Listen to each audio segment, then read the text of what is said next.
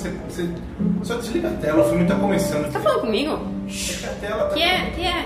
A tela tá atrapalhando aqui o filme, essa luz. Foi, eu tô fazendo um negócio aqui, velho. Um saco. Come sua pipoca, seu gordo. Cala a boca aí, meu. Vida, isso? tô fazendo um negócio aqui. Mas que isso? A tela tá. Deixa meu saco, velho. Olha, olha pra frente, olha pra outra Ah, tela. porque eu filmar pra botar na 25. Ó, você no seu espaço, eu no meu, não me enche o saco, beleza?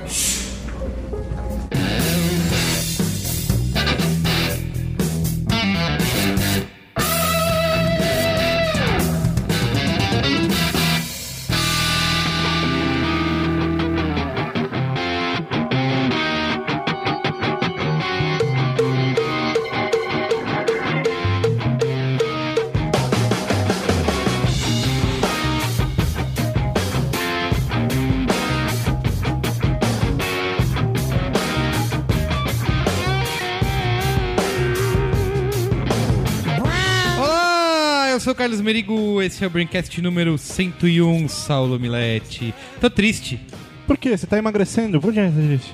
porque... Com essa piadinha.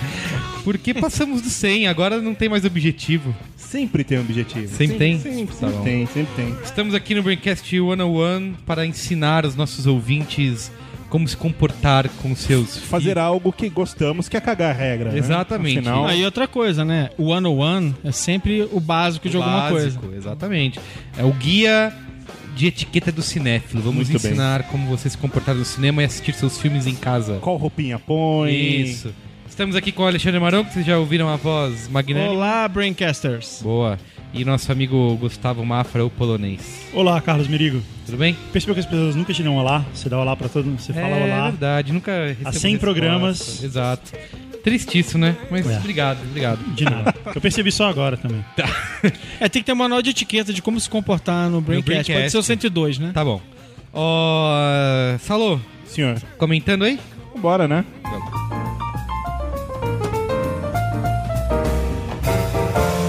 Comentando os comentários. Ufa, já achei que ia vir hino do Palmeiras, essas coisas aí que você. Ah, Ah, não era? não! Ah, tá já era, isso aí já era. Audiência é quem, né? Eu dita. curti, eu curti o hino do Palmeiras. Eu acho que devia manter, inclusive. 2 a 1 um. Vascaíno, é por isso que você fala isso. Mas foi maneiro, cara. Ah, do, do Pato Donald cantando. O último programa, o número 100, sobre o nosso querido Nicolas Cage, Nicolas, Nicolau Gaiola. Cara, foi um sucesso estrondoso. Eu achei engraçado, Por que será? mas eu achei engraçado porque é, eu vi pou- poucos, mas alguns comentários que criticavam, falando assim: Nossa, eu acho um absurdo vocês é, gravarem um programa sérias, sobre né? Nicolas Cage e tal. E eu nem explicava a piada, porque Sim. daí o cara tá chegando, não entendeu, né? O absurdo que, que aquilo significava. Ah, mas sério, sé- sério, depois do programa vocês vão continuar com essa piadinha. o Guga foi. Depois a gente colocar, depois a gente demonstrar, a gente passar a carreira do cara inteira. Não, não, não, e Guga, demonstrar Guga. que Quem o cara demonstrou é fomos, fo- fomos nós. Você, você não viu filme nenhum do Nicolas Cage. O que foi mais bonito ainda, o fato de vocês, me- eu Você colocar na voz de entendeu vocês sem ter isso. precisado ver os filmes, né? Inclusive, Exato. a audiência ficou frustrada com o Guga. Vi Isso, comentários verdade, verdade. de ódio, verdade. falando assim: esse polonês safado que defende um cara que não Ah, assistiu. Mas assim, o que eu achei curioso e É que bom... são 75 filmes, cara. Eu tenho, eu tenho uma família pra sustentar, pô. É que assim, eu achei que mais pessoas viriam reclamar e dizendo, meu, vocês estão loucos, que programa é esse? Mas assim, eu via a galera delirando no Twitter, nos comentários, meu, que demais, eu nem ouvi. Normalmente tô- a galera já delira no Já. Twitter. Não, a ó, galera, sério, a galera foi- curte o Nicolas Cage. Foi a melhor ideia e a gente tem que fazer mais um. Vamos fazer do... Aliás, é, você falou sobre foi a melhor ideia, e eu quero inclusive abrir essa patente aqui em discussão. Porque quando eu falei pro Merigo, eu falei, olha, eu tava na casa do Google e ele falou que deu essa ideia e vai ser um super programa. Não, não, Ou- a ideia foi do Merigo. É, o Aê! Merigo, o Merigo brigou. Tá falou que vendo? A ideia foi do Merigo. É não, mas bom. eu ouvi do Muito Guga. bem. Aí eu, che- eu cheguei a falar, vamos, e do Bruce Willis? Ele falou, não, não, do Bruce Willis não pode. O Bruce Willis é no 101. Bruce Willis é sério. Tá. Ó, vamos lá ler aqui os comentários dos nossos grandes amigos ouvintes, tá bom? Ó, saudações podcasters cerebrudos. Me chamo Matheus, tenho 19 anos e sou estudante de publicidade, estagiário e entusiasta no assunto cinema. Boa, esse aqui é o podcast feito pelo nosso amigo Matheus. Logo dá pra se notar que o conteúdo foda. Ixi, coitada da Luísa aí, tá vendo? De vocês me atrai muito facilmente, parabéns. Aliás, esse episódio me atingiu de um jeito muito pessoal. Putz, tô indicando pra todo mundo, ficou foda. De novo aí, foda.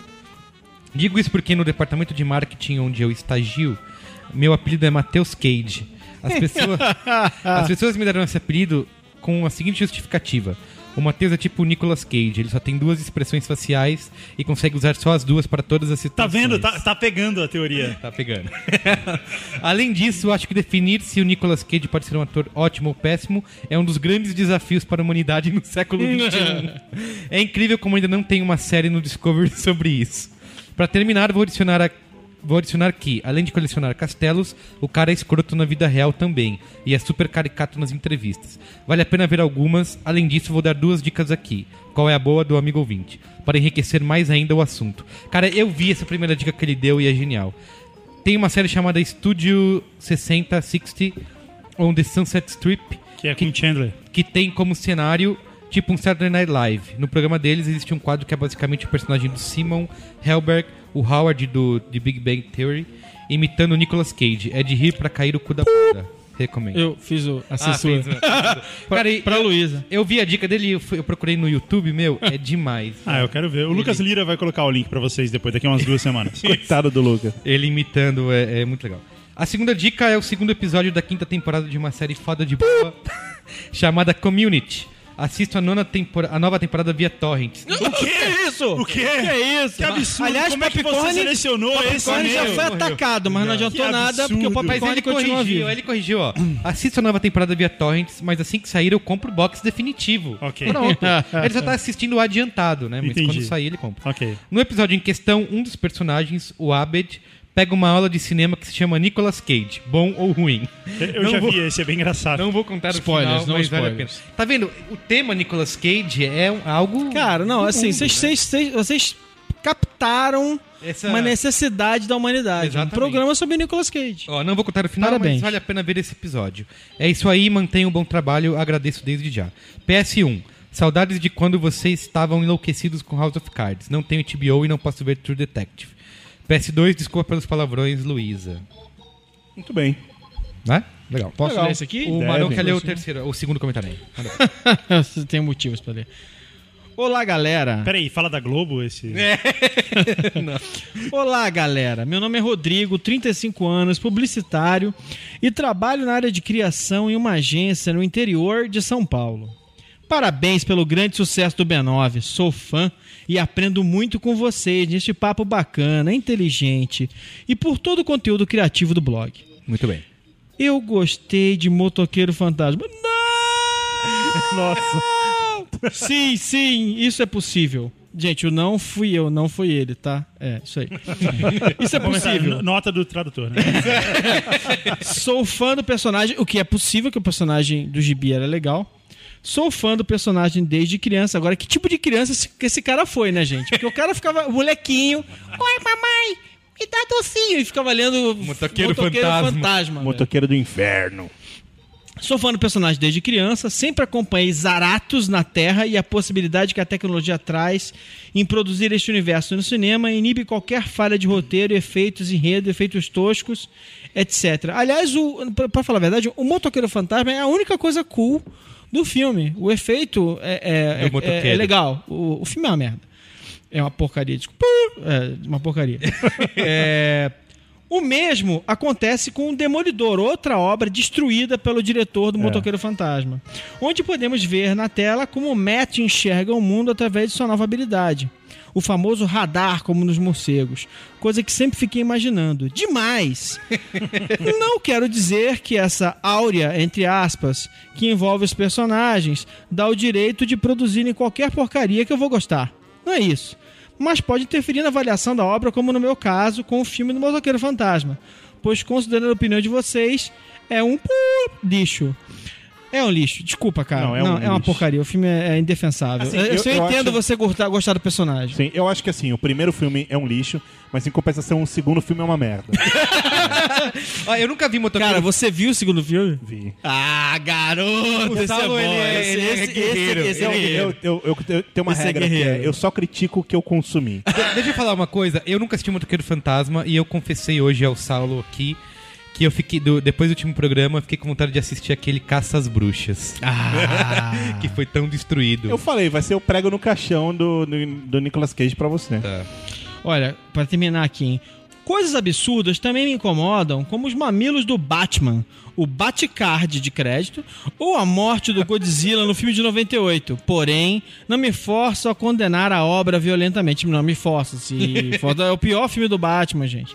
Eu curti Valeu, galera. Vocês são pu pra pu e Guga sobre Star Wars. Assistiu todos? Tem uma opinião sobre o conjunto da obra? Eu assisti os três clássicos. Trilogia clássica. É, a trilogia clássica. Fez o certo. Eu, eu baixei, eu baixei, Opa, olha, opa. Eu, eu baixei legalmente. Eu baixei pra pegar emba- na, na prateleira. e os, os três primeiros também. Mas eu não assisti ainda, porque todo mundo fala que, tipo, isso mata uma ilusão e tal, então eu quero... É, eu- talvez. Cara, O, o- o Rodrigo termina abruptamente, assim, acabou. É, o, é, cara, Mas assim, eu, achei, eu achei acho- bom, eu gosto muito dos filmes. Ele E- critica alguma coisa aqui no finalzinho também do e-mail que eu acho o máximo. Que é o Batcard, meu. O cartão de crédito do. Batman. Aquilo é incrível aquilo. Chega lá Mas e então, eu curti o Star Wars, eu achei legal, e eu não sabia o final, o que me surpreendeu. Então eu fiquei, caralho, foi isso que aconteceu. Eu go- gostei bastante. Mas assim, me, me falta, falando sério, me falta a, a pureza de ter visto isso quando criança. Da, das, das crianças, Entendeu? né? Você vê. Eu, eu consigo imaginar como teria sido foda assistir isso como criança. Cara, é pena. pureza, pureza foi a minha sobrinha. Mas eu permiti que meu filho assistisse, o que foi maneiro. minha, minha sobrinha vendo o Star Wars e na hora que o, que o Darth Vader fala Luke, I'm your father, ela pega e fala assim, Ih, parece o, o Toy Story 3. Ah, que legal. Tipo, eu- tipo assim, pra ela eles copiaram Toy Story. Lê o próximo comentário aí, Guga Mafra. O último. Você, you're not the boss to me. Tá bom. Eric Moraes, estudante de economia pela UFBA, Salvador, Bahia, não falou a idade. Então vamos assumir que ele tem 13 anos, é uma criança escrevendo pra gente. Olá, amigos do Braincast, como anda a vida? Em primeiro lugar, quero dizer que este é meu primeiro comentário aqui e com toda certeza este ganhou um pouco de impulso por parte do Comentando os Comentários da edição especial. Foi muito tocante ouvir tudo aquilo. Mais tocante ainda foi sentir uma aproximação de sentimentos que aconteceu entre mim e meus companheiros ouvintes. Que São milhares Cara, deles. aqui ninguém perdoa, né, cara? Que- O coitado, o, o ouvinte sendo sincero, Emocionado. abrindo o coração pra vocês. Vocês estão dizendo, mas o Salo também aqui derramou lágrimas. É, só, Devo só é um, dizer- Só é um frouxo também. Devo dizer que faço minhas as palavras deles. O Braincast consegue se superar a cada episódio, fugindo da mesmice e das risadas automatizadas comumente frequentes entre os podcasts tupiniquins que rondam os ouvidos Brasil afora. Chupa! São diversos fatores como sinceridade, descontração, exceto no episódio já prometido do Carrancuro Bruce Willis, conhecimento vasto e criticidade, palavras dele, que é? Que cidade definem... é essa? É, Criticidade. Maranada. Cadê? Maronada, da, da, da. que definem, endossam e dão aporte para a máxima conhecida por todo ser humano que possui as capacidades cognitiva e auditiva. Dois pontos. O Braincast é o melhor podcast que se tem conhecimento na atualidade. Sério, cara, quem é que manda? A sessão, a sessão Vocês escolheram mesmo, né? Vocês... Fala sério. Cara, a sessão de Não, cara, comentários. o Merigo escreveu essa, esse comentário. Desculpa. Falso. Eu só precisei ler essa frase. O Braincast é o melhor podcast que tem conhecimento na atualidade. O resto todo Cara, eu no ignorei. Natal eu vou reunir a família e vou falar, quero tocar uma coisa pra vocês. Sim. Eu vou- Esse comentário. Esse- a sessão de comentários é um oferecimento da mãe do Merigo. é sério, cara. Não, de agora em diante é o seguinte. Eu quero que tenha, eu quero pelo menos um comentário Criticando. ruim nessa Porque não, Não, pode, não, não, pode ser, cara. Guga. Não pode ser essa festa. A crítica- Não pode ser essa ação entre A amigos. minha vida tem crítica das 8 da manhã às 6 e meia. cara. Não, eu tô, eu, Esse é um momento Eu que- quero lançar aqui um desafio aos ouvintes. Mandem uma crítica. Nós recebemos Mandem crítica. um e-mail falando mal, mas, mas bem, bem fundamentado. Não pode Nós recebemos xingando. crítica, sabe qual era? O Guga não sabia nada de Nicolas Cage. Foi É esse verdade, o... Emílio. Então, por que que a gente não tá lendo isso? Porque nós já falamos isso. Mandem críticas bem fundamentadas que eu lerei as críticas de vocês nos próximos episódios. Tá Quer- aqui. Você quer que eu leia as críticas do- contra o Guga? Posso continuar? Ah, entendi. ah, entendi. Confesso que me senti. eh, eh, Além do que, além dos, eh, dos e-mails serem todos elogiosos de uns tempos pra cá, eles são gigantes. Os elogiosos Esse são os lance de, melhores. cu- de segurar o tempo do, do, do programa já era, né? O Merigo Já, tocou isso aí o tá foda-se liberado. já era, beleza. Confesso que me senti em meio a um flashback, ouvindo o comentário do meu conterrâneo Neca, nosso querido Neca, odiado Neca pelos, pelos ouvintes não citados e amado pelos travestis. Ah, Não fui eu que disse. Aquele que foi justamente meu primeiro episódio, no qual conheci vocês e a história do NECA. Estava eu na fila de um dos terminais infernais de Salvador, à espera do meu ônibus, quando me atrevi a usar de meus fones e ouvir pela primeira vez aquele que seria meu podcast preferido até hoje. Nossa senhora, é demais. Eram tempos difíceis para mim. emocionado. Você sabe por que NECA que ele falou? Tra... Tra... Ah, Você sabe, né? Sim, sim, a gente falou isso. Você tá entendido. Sim, tá entendido. Que o NECA é baiano como ele, né? Não, é porque NECA na linguagem dos... Na dos- linguagem baiana. Não, não, não, é? não, não. É uma gíria baiana pra. Não, Não, baiano não, Isso, não. isso. É, não, mas É não era assim. baiana, é de, de travesti. Ah, tal. entendi. Ah, Não, não que, não que eu ent- ouvi falar. ok, ok. Vamos lá. é, fui, fui eu que. Posso continuar? Tem três parágrafos aí, né? Manda ver. Caramba, três parágrafos. Eram tempos difíceis para mim. Estava eu uma sinuca, em uma sinuca de bico, entre o sucesso salarial de um curso técnico em mecatrônica e a paixão que sigo hoje, a tal da economia. Deixei-me levar por meus sonhos e hoje faço o que gosto, graças a Deus. Ou Caralho, é, é, o- é o Ari Correia com a gente. Graças, né? graças a vocês também. Graças a Deus não, graças a gente, porra. Graças a vocês também, pois me senti. Ah, agora ele corrigiu. Pois me senti estimulado a seguir meu caminho da forma como quero, ouvindo vocês a cada semana e aprendendo coisas mais bacanas do que programação, C, fundamentos da mecânica, elétrica e afins. Muito obrigado! Glória Aí quando o Senhor. cara não tem dinheiro pra pagar o aluguel, A o sensação é de ter que, que ele faz? Ele grita o nome do, do Merigo, é isso? Ele grita. Merigo! Guga, vai lá que só faltam mais 815 caracteres. Vamos lá, vai vamos lá.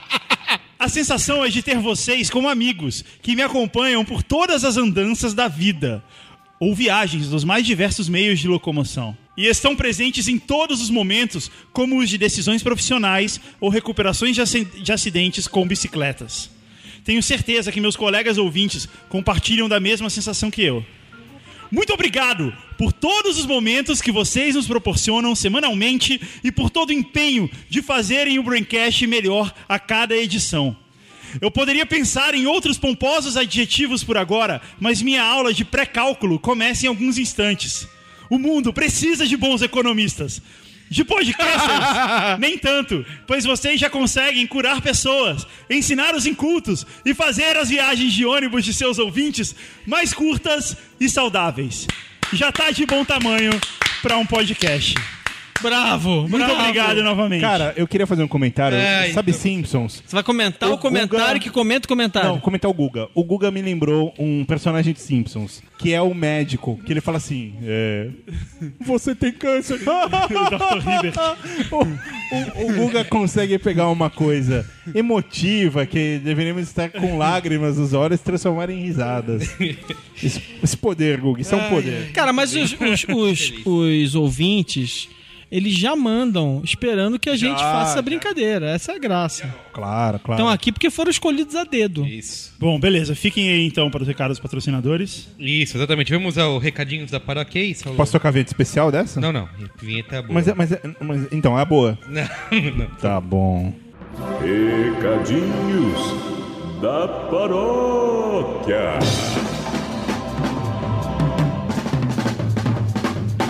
E aí, Saulo? E aí que nós Temos- um recadinho. Isso aí, recadinhos da paróquia hoje da Porto Seguro, certo, Guga? É isso aí. A gente sempre fala de coisas de inovação, coisas fora da caixa, e a Porto Seguro conseguiu fazer isso com seguros. Que é o Porto Seguro Auto Jovem, certo? É, na Porto Seguro não tem mais esse negócio de jovem de 18 a 24 anos pagar seguro mais caro, né? Boa. É, então, se você mora na Grande São Paulo, você pode ter 30% de desconto no seguro do seu carro. Isso. E como eles fazem isso? Como eles fazem, Guga? Eles colocam um rastreador no seu carro. Esse rastreador mede os horários que você dirige e a velocidade. Muito bem. Quanto menos você dirige de madrugada e quanto menos você dirigir acima de 90 km por hora, mais pontos você ganha. Sim. E quanto mais pontos, mais, de mais desconto você tem na renovação, Que pode chegar nesses 30%. que pode chegar até 30%. Muito bem. É, é legal porque, além disso, a Porto Seguro oferece dois cursos que vão fazer de você um motorista melhor. E os cursos são direção emocional e direção segura. E quem mora na Grande São Paulo ainda consegue descontos em academias, restaurantes, estacionamentos e muito mais, certo, Guga? Isso aí, tudo isso que a gente falou vale pra quem mora na Grande São Paulo, mas quem mora no resto do Brasil ainda tem várias vantagens no Porto Seguro Auto Jovem. Sim. É, Tem o atendimento lei seca. Se você precisar do Porto Seguro Auto Jovem, eles mandam o motorista te buscar e o seu carro, certo? Isso aí, você e o seu carro. Você tem helpdesk pro seu computador Exato. Pagamento É. parcelado em até 10 vezes. em até 10 vezes no cartão Porto Seguro. Além disso, quem tem o Porto Seguro Auto Jovem também acaba trazendo descontos para a família. O pai de um filho que tem o Porto Seguro Auto Jovem também tem desconto no seguro do próprio carro na Porto Seguro, sacou? Quer dizer, se o filho dele tá dentro do Porto Seguro Auto Jovem, o pai também tem desconto. Exato. Isso é muito legal. Para você saber mais coisas, tem todos os, os links aqui no post. Isso. né? Você clica lá, você entra no site, é muito bem explicadinho, é um site muito bonito. Isso. E lá tem explicando certinho como você faz para você conseguir esse desconto e todas as vantagens que o Porto Seguro Auto Jovem oferece para você. jovem. Muito bem. Boa, Saulo Mileira. Aqui, esse é um tema que eu e o Saulo, desde que nos conhecemos... Desde lá no- criancinha. Isso, lá nos idos de 1953, Isso. nós discutíamos as a qualidade dos filmes, né? Tudo que é importante é também fazer um disclaimer. Tudo que a gente fala aqui sobre pirataria, né? Esse termo meio pesado, é só é tudo para fins científicos e de pesquisa, né? Não que a gente consuma esse tipo de coisa. De fato. E a gente sempre discutiu isso. Pô, você assiste em baixa definição, tem que assistir em HD, ou você assiste no, sua- no seu iPad, você assiste no seu laptop e aí reclama do filme. É o que eu falei, por exemplo, no Braincast número 100, senhor Saulo, sobre a questão do rapaz que não gostou de, de gravidade. O cara foi lá na internet, baixou o filme gravado do cinema em resolução 480p com cabeça na frente, assistiu dentro do metrô no É, iPod. esse filme, como ele foi, como ele foi capturado no cinema, ele na verdade foi Gravadade, porque foi gravado Ah, Caramba, cara, maronada. Cadê a vinheta, Saulo? Eu tô devendo essa. Meu Deus do céu. É, Caramba, então, Saulo, de E a gravidade dessa ideia de ver o filme dessa maneira, gente. É. Sério, para, cara. Para, tá no começo ainda. Guarda um pouco. então nós discutimos muito isso, né? Como Só pode ser um lunático mesmo. senhora. Gente, ó, temos um programa a fazer, por favor. então nós discutimos muito isso, Saulo, entre assistir coisas em baixa definição, como tem muita gente hoje, Brasil afora, que faz mundo afora, ou assistir no computador. O que, que você pensa disso? Você acha que assistir na sua televisão de 50 polegadas e assistir no seu iPad é a mesma experiência? Eu, eu levo a história de. Assim, decidir pra mim ver um filme on- on- no lugar, né, ou no cinema, ou em casa, etc. É uma decisão que eu tomo baseada numa série de fatores. Então, por exemplo, Gravidade era um filme que eu sabia que eu precisava assistir num, num cinema 3D, IMAX, etc, etc, etc, porque o Quaron teve um trabalho todo especial para desenvolver aquele e tinha uma proposta que só esse equipamento poderia passar para mim. Claro que depois vendo o filme em casa vai ser legal. Pegar um dia passando num telecine da vida, pô, vou ver de novo para relembrar. Mas assim, a experiência do cinema foi marcante. Sim. É, outra, outro filme que, que eu me lembro, por exemplo, é o segundo Batman, é, em relação à, à quantidade de, de filmagem Cenas em IMAX, né? IMAX, IMAX. que, né? que Tinha o- uns é, 15 minutos de IMAX. né? Ah, O segundo acho que tinha mais. O primeiro O tinha segundo. 15 minutos, o segundo tinha mais de meia hora. Era, Isso. essa foi uma das. o Cristóvão Mas eram, Nolan... eram sequências absolutamente incríveis. Não, Sim, incríveis. sim, sim, a, a sequência inicial. Era a sequência dizer, inicial. o, Exato, o, exato. o, o Christopher Nolan, ele usou esse recurso já pensando nisso. Eu, eu sabia que eu precisava ver aquele filme. eh, Em IMAX. Dessa forma. Isso, exato. Então, assim, esse é um fator que eu sempre levo em conta. Ah, filmes como, por exemplo, Robocop, que estreou, é um filme que eu não fui ver no cinema. Porque eu sei que é um filme que não vai fazer diferença. Em casa, eu tenho home theater 5.1, tá tudo lindo, maravilhoso. Eu, eu tenho um quarto em casa.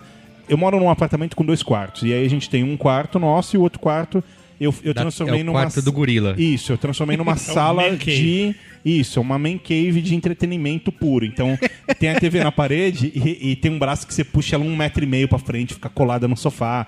Tem tudo instaladinho. Sim. home- Então, Bonito, você faz isso. Lá eu sei que funciona bem. E a galera que entendeu? baixa o RMVB legendado do seriespirata.com. Tá, mas vamos só fazer uma, uma coisa importante, Tá, vamos. porque parece que a gente está completamente desconectado da realidade humana, né? É o seguinte, primeira coisa importante a dizer é que todos esses critérios só valem para quem pode, não para quem quer. Sim. Sim. Então, para começar, verdade. é importante lembrar que assim, nem todo mundo Sim. tem dinheiro para ter televisão de 50 polegadas. E nem, toda, e, nem LCD, e nem toda cidade tem um cinema incrível. como Cinépolis, que a gente tem aqui, por exemplo. Ó, o É. Merchan aí, Então- o Gá, boleto Então, depois. acho que um ponto importante da história é colocar assim: colocado, colocadas situações ideais de temperatura e pressão, ou seja, Sim, se você sim, sim, tem sim. a opção, por que diabos Sim, você, você vai faz optar isso. pela qualidade é isso que eu tô, mas eu tô falando disso, né? De Isso. pessoas que Mas é legal acesso- dizer isso, senão parece que a gente é um bando de malucos. Isso, Que acha isso. que todo mundo é Fato. rico, tem televisão fato. incrível, Não, não, de blazer. quarto do- da Tanto- televisão. tanto Mas que- o Merigo acha isso mesmo, cara.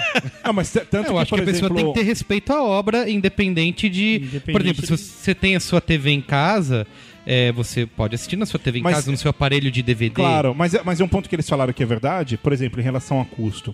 Ah, o, o próprio Gravidade, quando eu fui assistir, e foi Ah, no, no é- cinema que é- eu falei. É uma fortuna, Cara, né? é, assim, é caro. entre, entre estacionamento, dois ingressos, pipoquinha e bebidinha, etc. Gastou 200 é, pila É um programa de, sei lá, 180 reais. Eu quero contar uma, uma anedota aqui pro amigo ouvinte, pra ele entender que tipo de programa ele tem pela frente. Né? Porque se faltam muitos minutos ainda pra gente terminar, então pra você já saber o que vai, o que tipo de comentário vai rolar aqui.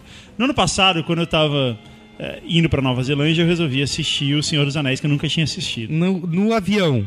Não, não, eu resolvi comprar, eu resolvi assistir antes de ir, porque muita Ah, uma grande tá. parte da viagem seria sobre isso. E eu falei, eu, eu preciso assistir. E aí, sala de Mas, mas, você, já, você já imagina o que vem pela frente só pelo comentário do Merigo agora. Não, né? peraí, você vai ver. Aí eu, aí eu queria assistir o, o filme dublado pra eu poder ver junto com o meu filho que tem 9 anos. Vocês perderam aí, a cara que o Merigo fez agora também. Quando eu fui comprar o filme, só tinha em DVD. E aí eu comprei em DVD a, trilogia dublada. Só tinha porque você não pe- pediu emprestado. E aí, porque, cara, eu queria resolver aquilo na hora. Aí eu fui pra casa e assisti. Aí eu contei pro Saulo, eu mandei uma mensagem pro Saulo falando: Saulo, assisti O Senhor dos Anéis finalmente.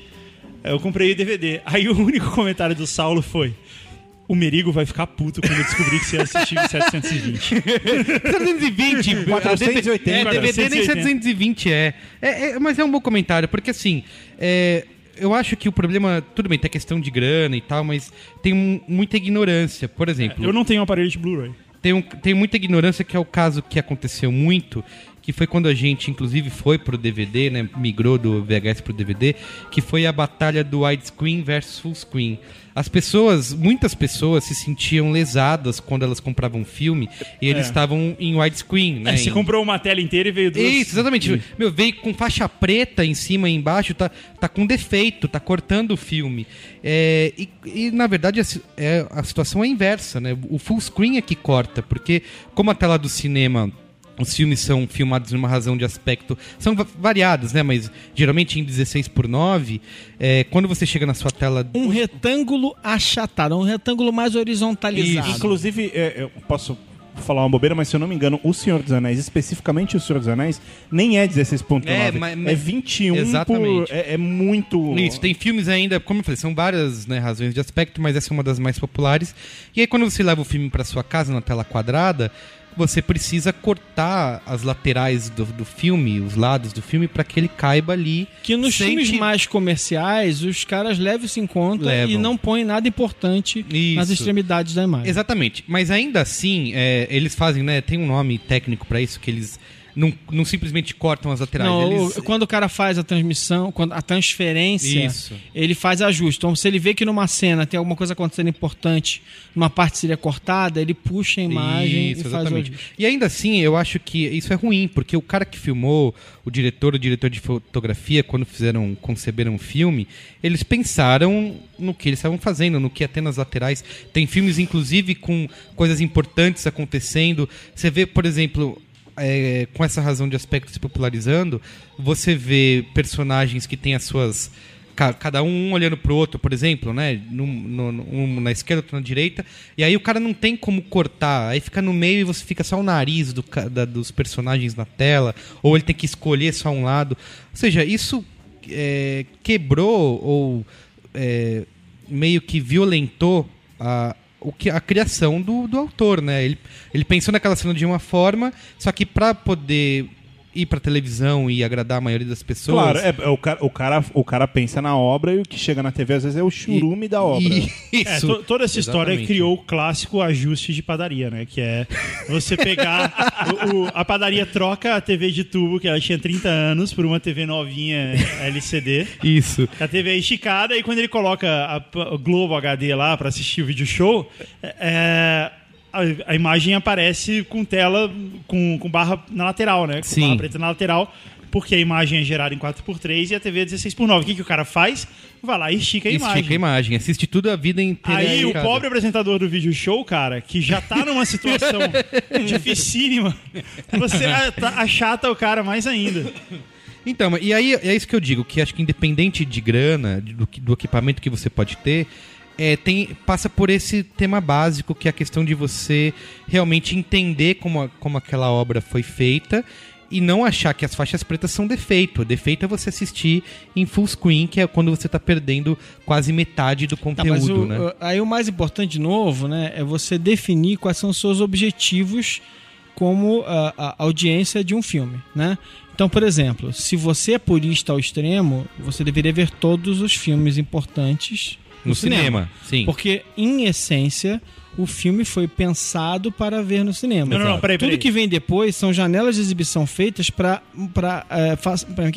para ajudar a pagar ou para maximizar a eh, Tá bom, rentabilidade de um filme. O cara que pensou no filme para ele ser visto no cinema, primeiro que ele não sabe como é a sala de cinema aqui ou em qualquer outro Não, não, lugar. tudo bem, mas- E segundo que Sim. ele não pensou para você ver com duas pessoas sentadas atrás de você, comendo, sei Não, lá, é, mas acho que a gente Skittles vai entrar nisso É, a gente agora. vai e entrar- narrando o filme, né? Isso. Tá, a gente vai mas, entrar mas nisso esse é um ainda. ponto importante, você tá falando sério. Mas assim, mas por exemplo, jo, seu, jo, seu Jo- Jorge Lucas, ele tinha, ele criou uma coisa que era o seguinte: só podia exibir os filmes dele em salas com som THX. Isso.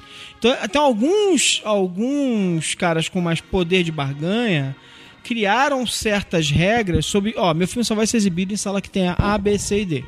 Sim. Né? Fora também no interior, onde, né, aí não tem como fazer isso. É, a gente Mas entra- existem alguns controles que eles exerceram eh, sobre a obra dele. Eu acho que tem esse aspecto da qualidade, é uma questão, obviamente, que. Ah, a gente falou do fator de você ter equipamentos, mas hoje em dia é cada vez menor essa, essa questão, porque grande parte da, da população já consegue ter acesso à TV, às TVs de tela plana, por exemplo. É, né? o problema é que não Ainda é só mais isso. com Copa do Mundo chegando, isso Sim, vem trocado. sim. Aí você tem, por exemplo, no caso de. A gente vai falar de Blu-ray. Ainda é caro? É, mas o preço vem caindo. Tem um, um outro exemplo. Quem tem Netflix, é, que é, você paga 15, 16 conto por mês, que também cada vez mais acessível, também já trans- transmite conteúdo em alta definição, Sim. com som 5.1, cacete A4. Então, assim, as barreiras vão caindo. Resta as pessoas terem a consciência de procurar assistir né, no formato ideal. Se isso foi importante pra elas, né? É, isso não é importante pra ninguém, cara. É, pois é. Mas a gente tem um Importante problema, é ver né? primeiro, o importante é ver. Tanto é que o cara vai assistir o filme, boa parte das pessoas que vão no cinema vão e ficam narrando o filme atrás de você. Não, eu acho Mas- assim, mas uma lá a gente vai pra chegar nisso ainda. Mas, pra- mas a coisa do equipamento, eu acho que também tem, tem detalhes. Se o cara, como o Marão falou, se o cara é um preciosista extremo, etc., tudo bem, ele tem que ver todos os Ele filmes. vai investir, ele vai investir no Isso, equipamento exato. Ou- incrível, Ou, é, ou vai, provavelmente vai ver o máximo que ele puder no cinema é, e vai investir no equipamento na casa dele, etc, etc. Ah, mas tem, às vezes, problemas dentro da sua própria casa que, que eu acho que também são muito graves. Que é, por exemplo, o fator, um dos fatores que me fez colocar isso tudo dentro de um quarto era passagem da sala. Porque antigamente, onde ficava a minha TV e o sofá, era tipo passagem da, da entrada da cozinha pro resto da casa. E, e não dá, cara. Não, é tipo, corta, quebra o seu. Então, Sim. tive que colocar lá. Outro ponto era o som. Eu tinha um, um home theater que era desses integrados, e aí eu, numa Black Friday, consegui pegar um Onkyo bem melhor e tal. Cara, a diferença é absurda. E ainda assim não é nada comparado a uma sala de cinema. Então, assim, eu acho que na sua casa, a não sei que você seja um milionaire, é, você, você pode investir e tudo mais, mas nunca vai ser o ideal. Pode ser algo, Não, tá, pode mas ser você algo pode melhor. chegar pra- pra- próximo disso. Você pode chegar a algo próximo. Caramba, cara, vocês são muito chatos com essa história. Eu, eu espero nunca tomar vinho com vocês. Não, cara, mas a gente tá falando. Assim, uma coisa é o seguinte: você confunde as coisas de. Ah, cinema é só, ah, é pra se divertir, é só entretenimento, é só pipoca. Eu discordo, eu não, Não, acho eu, que eu não seja isso. confundo. Eu acho que assim, Eu só falo que existe essa ideia também. existe essa ideia, mas assim, você realmente não gosta de cinema do jeito que que ele foi pensado, assim, do jeito que quando a gente faz, por exemplo, programa de diretores aqui, como a gente já fez Cara, vários, o cinema foi pensado, não foi pra você sentar lá e assistir uma obra de arte. Você tá enganado. O cinema foi pensado pra você para você se iludir achando que você saiu de casa e foi fazer alguma coisa, quando na verdade você ficou sentado vendo filme. Não, cara, imagina. não, O- o então o é- filme é só qualquer bobagem Não, que tá eu, eu, passando eu, lá. eu- eu- eu entendo o que, que o Guga tá dizendo, mas assim, Guga, é assim. Caro Guga. Querido Guga.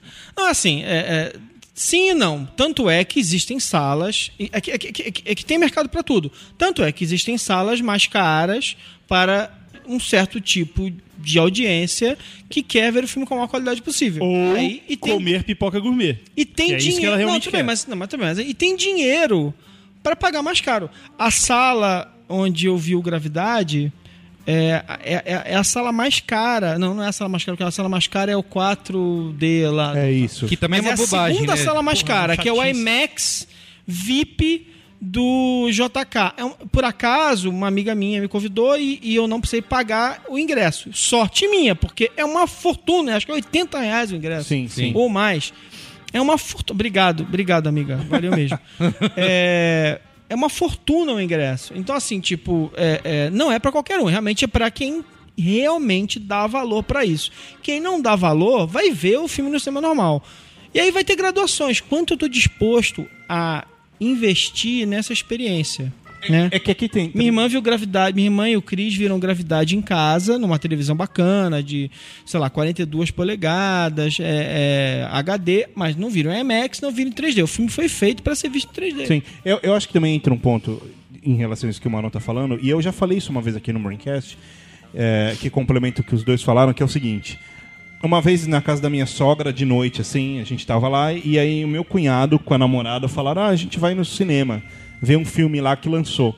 E aí minha mulher falou assim: Ah, mas qual filme que é? Ah, Não nem sei. Nem sei, mas é 3D, é mó legal. É. E, e, assim, a, a, a definição Tem de. de tudo. Por que, que a gente vai? É isso. É basicamente é porque é 3D, eu vou pôr um óculos, Tem comer tudo, pipoca e ser tem feliz. Então, assim, eu acho que assim, são públicos e públicos. São. É, ele, por exemplo, não se importaria de ver gravidade, que é um, um caso que a gente está citando aqui, em casa, numa TV Pois de é, tubo. talvez não. Ele, ele não fosse cinema só ver 3D, Isso. talvez ele ia curtir pra caramba a Talvez, gravidade talvez. em 3D. E tudo bem, né? Mas, mas ao mesmo tempo que o Merigo é, fala, e eu concordo com ele, é que assim. É, O que ele, o que- ele é um não ia ci- ligar do filme ser do Quaron, ele não ia ligar do filme ser com a Sandra Bullock e o Jorge Clooney. O que ele ia fazer, talvez até com o Jorge É, Clooney. mas- Ele ia ver porque é 3D. Mas tem um ponto aqui que é o seguinte: Talvez esse, esse programa, a gente tá falando basicamente sobre cinéfilos. Sobre É, pessoas eu que acho que- realmente exato. curtam a Cheio de regra aqui, né? Não, não, tem não que é ter assim, não é dinheiro, assim. tem que não, ser não, não, não, não, não, não, não, não, não, não é de Então tá, então eu- primeira regra, tem que ter grana. E que, Tem muito tem a que ver com isso. bala. É que a partir do momento que o cara é um cinéfilo e que o cara leva a sério, como todos nós aqui nessa mesa levamos a sério. ah, Menos o Google. Menos o. É, aparentemente eu não levo a que a sério. gente leva a sério de falar, poxa, eh, tal diretor tá trabalhando em, tal filme, cara, eu tô louco pra ver e tudo mais. Você se dá ao. e eu queria dizer- você, você coloca. É difícil falar regras e tal, mas você se compromete a falar, poxa, o cara tá fazendo um trabalho que demora 3, 4 anos pra ficar pronto e não custa nada pra Não, mim. não, não, não, mas eu, eu- desculpa, eu não vejo. Eu, eu- fui ver Hobbit na sala que tava 3D com a resolução. Com a resolução, não, com a. Ah, com a 48 Frame rate lá, com o frame 48. rate 60 escolhido FPS, pelo, é. pelo Peter Jackson. Não porque eu respeito o Peter Jackson, mas porque eu queria experimentar.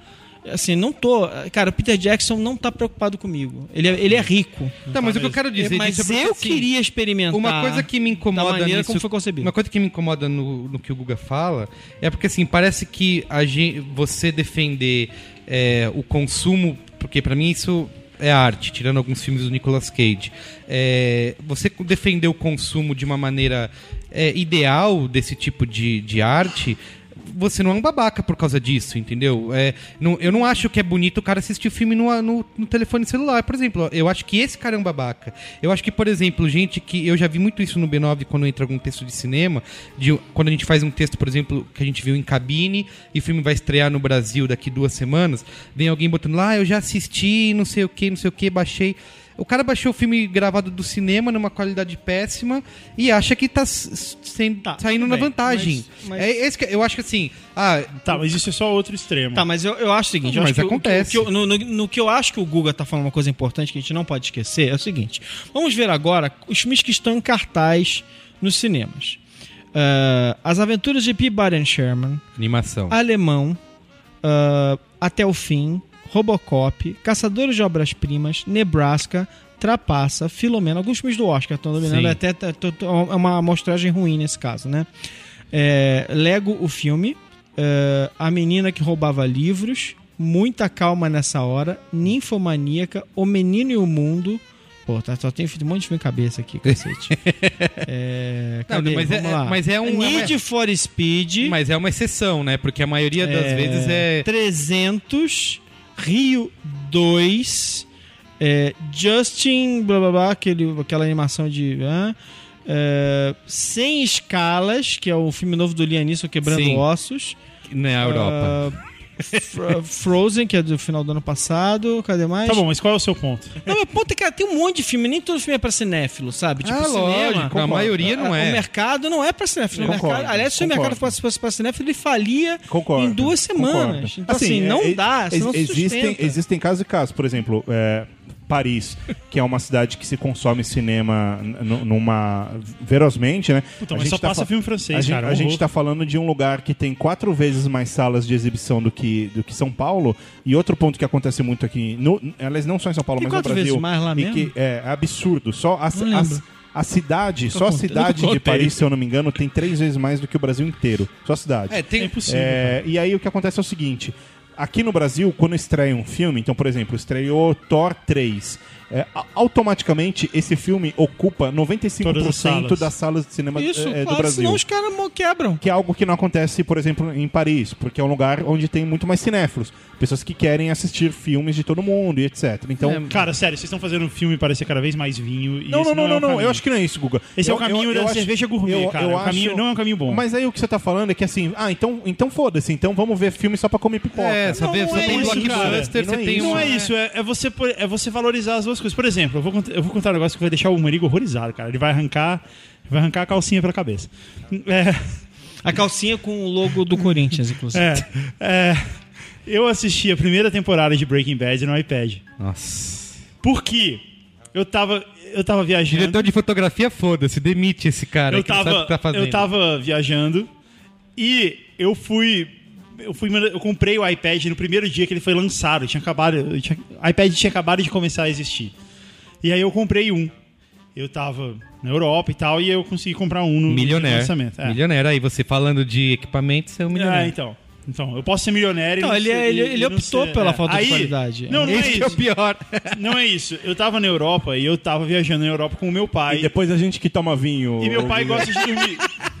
E meu pai gosta de dormir cedo. Então, às vezes a gente ia pro hotel, meu pai dormia, eu ficava lá sem ter o que fazer, a não ser ficar assistindo televisão francesa, que era uma chatice. Aí, eu pensei, pô, vou- já que eu tô com o iPad aqui, eu vou baixar alguma coisa. E aí eu lembrei, isso foi muito antes de Breaking Bad ser esse sucesso que vocês conheceram. Foi na época do Breaking Bad e Roots. E aí, eu lembrei de um Ah, amigo... assisti antes de todo mundo gostar. Exatamente. Ô, hipster. Eu, eu lembrei de um amigo que tinha me falado, ah, essa série é legal. E aí eu baixei e eu comecei a assistir. E foi uma experiência do caralho. Foi uma das minhas maiores lembranças da minha viagem pra Europa é de ter assistido Breaking Bad no iPad, assistindo o trem. Do caralho. Foi emocionante. E não tirou, a- não tirou o brilho do filme. Porque boa parte do que, da emoção de um filme, isso tem a ver com o que eu falei de Star Wars no começo do programa, é que você. É o momento em que você está assistindo ele. E nem sempre você precisa assistir com a melhor qualidade, na melhor sala, é, com as pessoas em silêncio. Às vezes, é, um grande momento é você estar com amigos, ou então você estar num momento muito bacana da sua vida, ou na sua sala. Ó, ou- eu não eu, questiono eu, se- eu concordaria com você se você estivesse falando, por exemplo, de Friends. É que, por exemplo, é, Breaking Bad é uma série que ela é repleta, repleta do começo ao fim, do primeiro ao último episódio, de, de sacadas e detalhes e nuances na, na- na- no figurino, na, na direção de fotografia e Nas até cores. nas cores, etc., que estão ligadas à narrativa o Ó, tempo inteiro. eu acho que Ah, mas assim- é proibido ver. Não, não, acho que não é proibido. Eu acho que não é proibido Eu ver. sei proibido. disso, eu acredito disso, mas eu não troco a minha experiência de ver a primeira temporada de Breaking Bad no iPad pela experiência de Ó, ver ela é, eu em acho HD que numa TV gigante. eu não questiono o seu momento, eu acho que ele é válido e tal, mas é naquilo que a gente sempre fala de é, é diferente, não é igual e você não consumiu 100% do que o produto tem pra bem, te cara. oferecer. Você consumiu 20.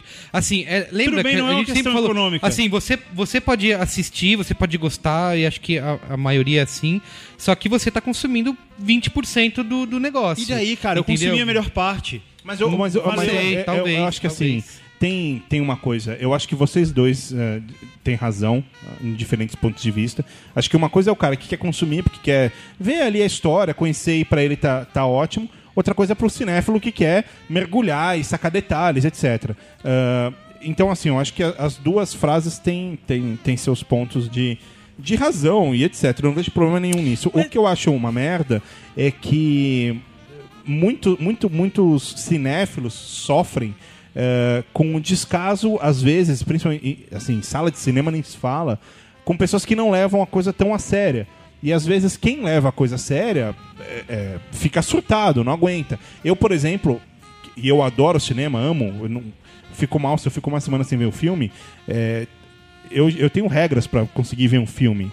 É, por exemplo, eu não vou no Cinemark, eu não frequento a rede Cinemark. Não, nunca, não vou de jeito nenhum. Adeus, anunciante. N- Não, desculpa, mas é, é. Outra coisa é, sempre que eu vou num cinema. Mas por que esse Cinemark? Acho que todo, todos, todos os multiplexes têm, têm, esses, têm esses porque, problemas. porque é um cinema que é, tem um público muito grande, vive lotado, é muito difícil você pegar uma. Ah, tá, mas acho que todo, todo Tem lugar marcado, hoje cara, dia- hoje em dia. Mas, mas ainda assim é um caos. Então, ah, eu, eu normalmente vou em salas de cinema, primeira sessão de um sábado ou um de um domingo. Então eu vejo o filme uma, uma e meia da tarde. Que daí tem eu mais três, quatro véia na sala. É, e é perfeito. Olha, É o Ninguém. seguinte, eu, eu vou te falar uma coisa. Eu, eu teve uma fase da minha vida, muito grande da minha vida, em que eu efetivamente eu saía assim, eu ia ao cinema na sexta. Eu- quando eu vim morar em São Paulo, que eu não tinha muitos amigos, namorado, tinha nada aqui, tava sozinho, é, minha maior diversão era ao cinema. Então eu e, e felizmente depois eu comecei a diminuir o número de filmes que eu via pro fim de semana. Mas eu infelizmente eu via um fim de semana na sexta noite. Eu vi o filme na sexta noite. Aí eu via no sábado, tipo à tarde. Aí eu saía pra comer alguma coisa. Aí eu via outro filme. E se desse, depois eu via a sessão da meia-noite. Aí domingo dava pra ver mais um filminho. Quando eu tava com dinheiro. Acabei de receber, era o final de semana dos sonhos. Depois, felizmente, fui fazendo amigos e passei a ver, tipo, um filme, dois filmes por fim de semana. Mas quando eu vim pra cá, é, eu, eu via vários filmes. E o fato é o seguinte: eu hoje em dia vou pouco ao cinema. Acho que eu vou mais ao cinema, às vezes, ah, pra, pra levar minha sobrinha, pra levar criança. E eu parei de ir, ir sozinho, a não ser em sessões muito específicas, meio de semana, tal, tal, tal, porque efetivamente é, é insuportável. O nível de falta de educação das pessoas, elas não respeitam o teu espaço mais. De- nunca respeitaram, mas agora Sim. tá pior do que nunca. É porque tem aquela coisa de tô pagando, né? É, não, mas é porque a gente tá assim. numa geração ainda mais metida besta, porque é, acha que, que, que, que ele pagou, ele tem mais direito que você, que é um absurdo. É, é, então isso está insuportável. E para completar, o, a- o fato novo da última década é um negócio chamado telefone celular. Sim. Sim, que virou sim. uma coisa absolutamente A maluca. Madonna foi banida, né, daquela rede de a AM AMC, né?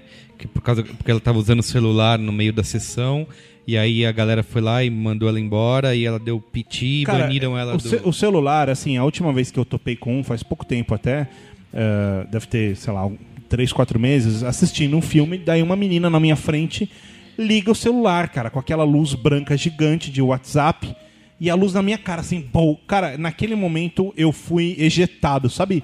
Jato, caça, Raptor, F-22, aperta o botão e... puf, eu Cara, fui ejetado da história. Titan. E, cara, e eu não consegui, eu não consegui mais É, Ai, nossa, mas também. Puta não, que cara, pariu. eu não consigo, porque você fica... Eu, eu fiquei tão A cara do Guga! Mas a pessoa, pro Guga isso não tem problema. O Guga Pro, sacode a cabeça e fala pro Guga é assim. assim, ó, todo, nós to- somos todos médicos, prestes a fazer operação de coração, estamos, precisamos Não, estar não, no não, celular não. durante... Não, você, não cara, pode passar duas você- horas longe Você é como celular. aquele cara que vai tomar um vinho, aí você abre a garrafa duas horas antes pra ele respirar. Mas você acha que não é falta põe de educação ficar usando Não, o celular tá, tá, do lado bem, do... Mas vamos lá, mas, eu, mas acho. eu acho o seguinte, eu, eu Ah, entendo. não, eu eu acho. ao mesmo tempo eu entendo. Eu, eu, odeio- eu também não vou mais no cinema por causa disso. É, eu acho assim. Eu, eu, eu vou ser um pouco até permissivo e dizer o seguinte. é, é, tem níveis também de falta de educação, né? Você nunca sabe o que está acontecendo na vida da pessoa, mas assim, o fato é que as pessoas são muito mal educadas e pronto. Você nunca sabe, realmente, num- num- numa sala com 100, 200 pessoas, pode ter alguém que realmente está esperando uma ligação importante, acontece, blá, blá, mas o fato é o seguinte, as pessoas, as pessoas estão realmente passando limite, elas estão viciadas e não conseguem Sim. mais. Não, Cara, existe sempre. eh, Tem, tem duas pessoas que elas me perseguem. Eu acho que é tipo um encosto, tá ligado? Um espírito. que me persegue toda vez que eu vou ao cinema. Ele senta, senta exatamente atrás de mim e fica narrando o filme. E narrando. Assim, por Olha exemplo. lá, olha lá, olha lá, Não, olha lá, olha lá. lá, olha lá, agora ele vai entrar na porta, viu? Ah, não entrou. É. Agora, agora ele vai beijar ela. Ah, não beijou. Pois é, tem, tem uns perfis, né? Tem assim, tem um cara que narra pra namorada, tem um cara que traduz pra, pra, pra, pra alguém, fica explicando coisas do filme, porque levou um amigo que eu não entende porcaria nenhuma da. da- foi ver Thor. Olha, aquela ali é a ponte do arco-íris, olha, é legal pra caramba e tal. Olha, esse é o Loki, o irmão do Eu lembro Thor quando eu fui ver uma- o Matrix- Nos quadrinhos, né? nos O anos- segundo Matrix, Matrix o Re- Reloaded, eu fui assistir num cinema e, e o cara do meu lado já tinha assistido o filme, porque eu fui no domingo, ele acho que assistiu no sábado ou na sexta. Meu, ele passou o filme inteirinho contando pro amigo dele. Meu, o filme que eu esperei anos pra ver, a continuação do Matrix, sabe? Eu cheguei lá, caralho, enfim, aconteceu o evento cinematográfico da década. a Continuação. Tudo bem que eu depois Tadinho. me decepcionei. Mas o cara Não, o- passou o filme é, o inteiro. cara, Olha lá, assim, agora ele vai fazer isso. Agora, Eu, meu, eu acho que, é- que isso que a gente está falando, na verdade, começa até muito antes. Porque, por exemplo, eh, eu faço isso, eh, eu tenho certeza que vocês também. Eu compro ingresso pela internet. Compro O pelo Guga não. celular.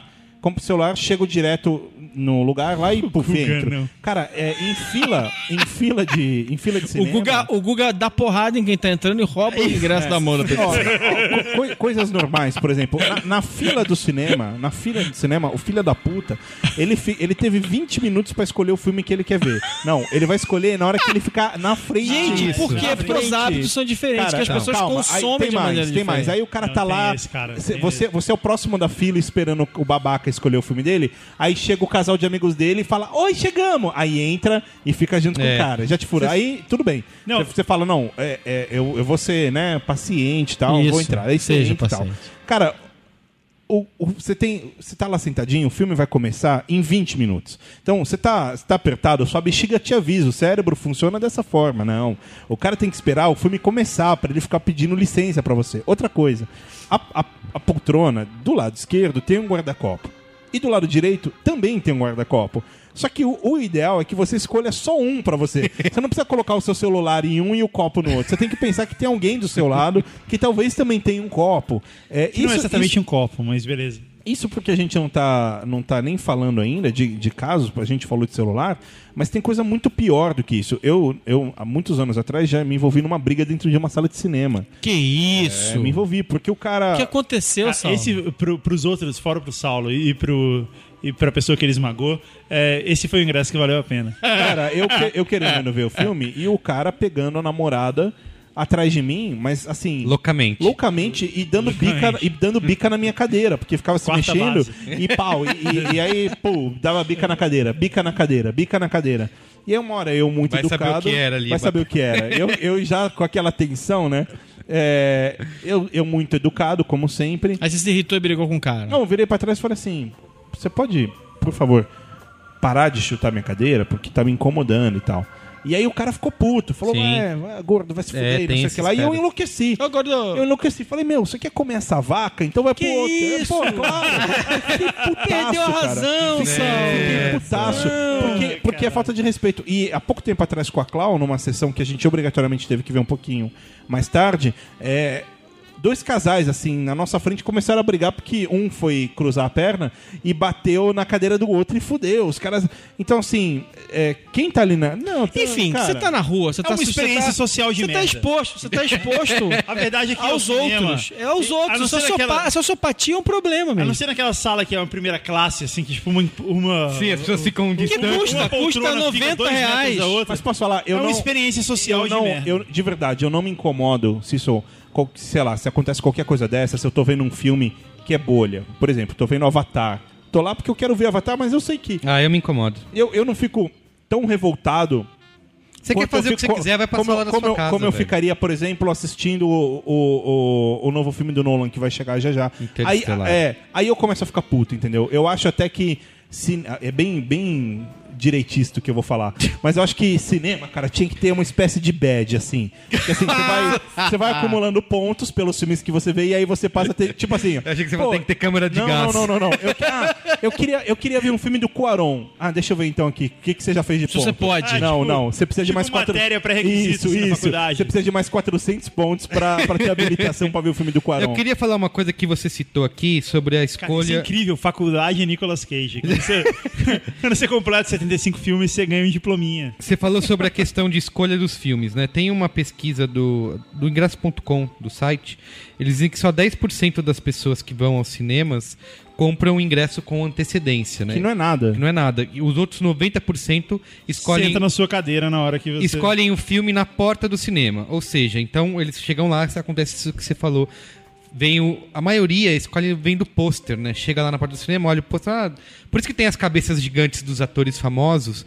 Por causa disso, os estúdios já pensam em pegar esse tipo de pessoa. Ah, Quem vende? A cabeça do Brad Pitt gigante lá. Ah, sei lá, vamos ver o filme novo do Brad Pitt. Não é, a gente é uma exceção de ficar ah, meses antes pesquisando quem tá fazendo o quê, ver trailer, nanana. Inclusive na Itália, eu te contei isso, né, Saulo? Que o 12 anos de escravidão tem um pôster no cinema lá que o Brad Pitt é a cabeça dele gigante no, no cartaz e não o personagem lá, o escravo. Não é por acaso que Não ele é- fez uma participação. Ele Exa- é produtor e fez uma participação. Exatamente. Não é por acaso. Não é por acaso, é porque vende. Então a galera chega lá na frente, ah, o novo filme novo. Você viu no MDB? Top Build Stars. É porque esses caras vendem. Exatamente. Então, assim, É. a maioria das pessoas escolhe dessa forma. Eu não acho que cada um quer consumir, quer olhar isso apenas como entretenimento. Ok, faz o que você quiser. Só que assim, você não é um cinéfilo, né? E, e, assim, você... e os estúdios e as distribuidoras, principalmente as distribuidoras, e principalmente no Brasil, que tem muita distribuidora mau caráter, cara, deita e rola, né? é verdade, deita e rola nisso. Eu já citei aqui num caso no Braincast que foi aquele filme Mama, que no Brasil, no Brasil, especificamente no Brasil, saiu assim, é, do, do diretor de ah, O Labirinto do Fauno. Sim, Na, Guilherme verda- na verdade, o Guilherme é Del. Toro não fez porra nenhuma. Ele viu o vídeo do cara no YouTube, que era um, um curtinho que o cara subiu, chamou o cara pra fazer o negócio e ele não pôs a mão no filme, não fez nada. Sim. E lá fora colocaram assim, é, produção, Guilherme Del Toro tal, tipo company. Sabe outra entende? coisa bizarra? Aqui não, aqui era assim, do mesmo diretor de Labirinto do Fauno. Sabe outra coisa bizarra que estão fazendo, que as, as distribuidoras fazem? Estão botando. Elas querem empurrar goela abaixo os filmes dublados, né? Tem que pegar no Brasil filme dublado, porque. Não, já pegou, gente. Desculpa, vocês estão Sim, viajando. lógico, já pegou, Já mas. pegou faz tempo. Mas assim, tem os grandes lançamentos, é, por exemplo, a gente, o, qual foi o último agora que a gente falou? O Gravidade, por exemplo. A maioria era tudo legendado, devia ter um ou outro dublado. Isso tá cada vez mais diminuindo, tendo mais sessões dubladas, e as produtoras querendo botar isso goela abaixo até de quem quer assistir legendado, tá botando trailer dublado no meio das sessões legendadas pra fazer, sei lá, Ah, mas que... você tá reclamando do ter dublado também, putz. Não, mas por Guga, dá uns tapas nesse não, moleque. não, eu não tô reclamando ter dub- dublado, mas isso pra mim tem uma agenda. Tão fazendo, não estão fazendo. Pra que estão botando mas por que que você acha que é isso? Qual, qual você acha que é a teo- teoria da conspiração É por uma, é uma agenda. É uma agenda. a teoria É. da conspiração? É que eles querem, em vez de ficar dividindo, botar filme legendado pra quem gosta de legendado e dublado pra quem gosta de dublado, você faz Eles querem que todo mundo assista você faz dublado. legendado tudo, dublado tudo de uma vez e, e acabou. É, é menos custo, é mais sessões dubladas, pega mais. Não, acho que a tendência, a tendência é, por enquanto, ainda durante o tempo é dividir, mas acho que pode ter um momento, por exemplo, que as pessoas vão levar um headphone pra dentro do cinema e vão ouvir na- do jeito que eles querem, que nem você faz em casa, você escolhe. Mas e a legenda você é a faz como? solução econômica. Não, a legenda você escolhe, sei lá, usa óculos pra usar. A gente, a gente vai chegar lá. No futuro, o futuro. Daqui 200 anos. Não, imagina. Porque, assim, todo mundo fala de essa briga de dublado e legendado, aí fala, ah, é uma questão de escolha. Só que, assim, a escolha de quem gosta de legendado tá diminuindo. Tá, mas não é isso. Tem mas é que cidades tem no mais Brasil- gente que, a gente vê- em São que prefere dublado. Quem mora em. Tudo bem, mas assim, quem mora em São Paulo tem muita opção. Mas quem mora no interior tem filmes que não tem opção legendado. O cara tem que assistir do. Ah, por favor. Então, certa- e de certa eu, vou, eu- forma- eu, me retiro desse de- de programa. certa forma- Até o Marão defendendo o dublado. Não, não tô defendendo. Eu não tô defendendo. Nesse gente, caso, é uma. Não, mas ó, eu, eu acho. É simples, gente. O cara é dono de um É cinema. uma ele tem um questão- cinema na cidade, ele tem que pagar as contas dele. Claro, ele vai claro, escolher claro. Assim, Mirigo, o que você- vende, o que vende mais. Eu não tô falando que você vai, vai mudar a sua, sua opinião. Eu acho que não vai mudar. Dói. Aliás, tenho certeza que não vai mudar. Mas, por exemplo, você em breve vai começar a botar dinheiro em cinema é, dublado também por conta do seu filho. Ah, mas não é, é desenho. mas é desenho, desenho. isso, é por. Assim, eu não, eu não vou levar ele pra assistir Gravidade Ok, dublado. não. Mas pode ser Didi Mocó o retorno. Agora, tem adulto. Didi Mocó dublado, Tem imagina isso. adulto estudado que prefere assistir dublado. Não, Eu mas acho isso aí, inclusive, não é só que isso. Nos Estados Unidos é assim, né? tem Preferem- adulto estudado. preferem mas lá- dublado do que legendado. Mas eles estão fazendo os filmes lá, né? Eles estão fazendo os filmes lá. Até, É, até lá aí. não tem esse problema, né? Isso. É, é- é assim, eu só acho assim, é- é, tem um- o mercado tem que se curvar essas coisas também. Eu, eu, eu gosto, não. Eu, eu, eu, eu, inclusive, já aconteceu, deu, inclusive tá errado, né? Eu comprar o ingresso, chegar lá, descobrir, que na, descobrir na sala que tava errado a Sim. sinalização Sim. e eu vou trocar, aí não tem filme na hora que eu quero, eu desisti sim. e fui embora. Eu acho que assim, também tem um ponto que aqui. Porque que tem é- filme que pra mim é importante ver, ver legendado, tem filme pra mim que eu Claro. não ligo. Assim, a gente tem que, óbvio, deixar também a arte de lado e ver pelo, pelo lado mercadológico falando. O cinema é, um, é óbvio que é um mercado Sim. cheio de regras. Por exemplo, uma coisa que eu sempre falo para as pessoas é: vai no cinema, com- compra uma pipoquinha, mesmo que pequena, porque o, o cinema ganha mais dinheiro com a sua pipoca do que com o dinheiro do seu ingresso. Você tá querendo ajudar o cinema? Fala sério. Tadinho. Cara, Eu já paguei assim, o ingresso, tá muito bom. É, exi- existe aquela. Não, eu regra- sempre compro pipoca, mas É, não aquela- por, de novo, não porque eu vou ajudar o pobre do, do dono do Isso, cinema. é, é- Eu compro pipoca porque eu gosto de pipoca. Não, tudo bem, mas é que assim, ação, existe aquela regra de lançou o filme Wolverine e a, a dama da, sei lá, a dama Nefertiti, pronto, inventei. É, cara, o, o- a distribuidora faz uma ação de marketing pesadíssima pro primeiro final de semana, porque no primeiro final de semana o cinema ganha 5% de ingresso e, e, a, e o, a- o, o estúdio ganha 95%. Então por isso que a pipoca custa caro. Não, tem um, tá grande, tem um é, grande lucro, né? Até porque a pipoca tem um custo baratíssimo de se fazer. Isso. É, eles têm, sei lá, uma margem de 90% de lucro. Que é o jeito pra ganhar dinheiro. Vendendo pipoca e aí a cada, é, a cada né? final de semana essa porcentagem vai invertendo, mas nunca inve- inverte 100%, porque a distribuidora fica empurrando novos filmes pro cara e o cara também tem interesse em, em aumentar. Então, assim, tem isso. Outra coisa é que a gente tem é, as temporadas de filme, né? Sim. Então, as- que vão passando por estação e tal, e é óbvio que é tudo visto como meta. Tanto que a gente até já gravou aqui um broadcast falando sobre aquela história do Spielberg, blá blá blá blá, é, comentando que, que, que esse formato do mercado é super destrutivo para boas ideias que às vezes têm um orçamento pequeno. O estúdio quer investir em algo que vai dar um retorno financeiro Sim, quanto mais gente, quanto mais gente melhor. massificado, Isso. melhor. E, e certamente a história do dublado aqui no Brasil é algo que talvez tenha um apelo muito grande, enfim, leve mais gente pro cinema, enfim. Ah, É, eu acho bem triste. pensando do ponto de vista mercadológico, certamente tem alguma justificativa para Tá, mas existir. só tentando sintetizar aqui, rapidamente, Ivan, quais são os maiores pecados, então? Em casa e, e na sala. A gente já falou de alguns. O que, que Ó, tá faltando a gente ca- eu falar? vou- Aplaudir é bizarro. É, aplaudir vai. depois do Aplaudir cinema, um filme. é. Cara, mas teve- eu já vi isso. Coletivamente, não, Cadê é, o- sei o lá, acho que é uma diretor coisa tá- meio coletiva social, o diretor né? tá aí, Vocês né, estão o- juntos aplaudindo, porque foi uma cena incrível, mas aplaudir quando acabou o filme, sei lá. Eu já vi o nego aplaudir vi. aquela cena de ação incrível, o nego fala, yes! E todo mundo levanta. mas Então, é cara, muito mais é um com o outro, Teve, né? teve uma das. Eu contei uma experiência fora do cinema quando tava dentro do cinema. Foi quando eu fui assistir Halloween Age 20. É a Nossa. continuação do Halloween do Rob 90. Zombie, né? Fazer o quê, Cara, né? E eu fui ver esse filme, obviamente, de galhofa, né? Eu fui, eu fui ver Ah, ele claro, ironicamente. claro, foi de né? galhofa. É. Não, todo mundo foi. E aí, é, Todo o mundo. filme, cara, o filme, ele vai. Você começa a ficar irritado com- a Jamie Lee Curtis, né? Que, tipo, ela não percebe que o cara tá ali, tá atrás, que, que vai pegar ela. E aí, cara, em um certo momento, as pessoas simplesmente começam a levantar da cadeira. Vai! Olha! Olha pra trás! Olha pra cima! Sabe? E aí todo mundo começou a fazer isso, cara. É. E aí a hora que ela finalmente. Eu posso dar spoiler, né? Por favor, por favor. A hora que ela finalmente corta a cabeça dele. Porque assim, você sabe que a única maneira de matar o Mike Myers é cortando a cabeça dele.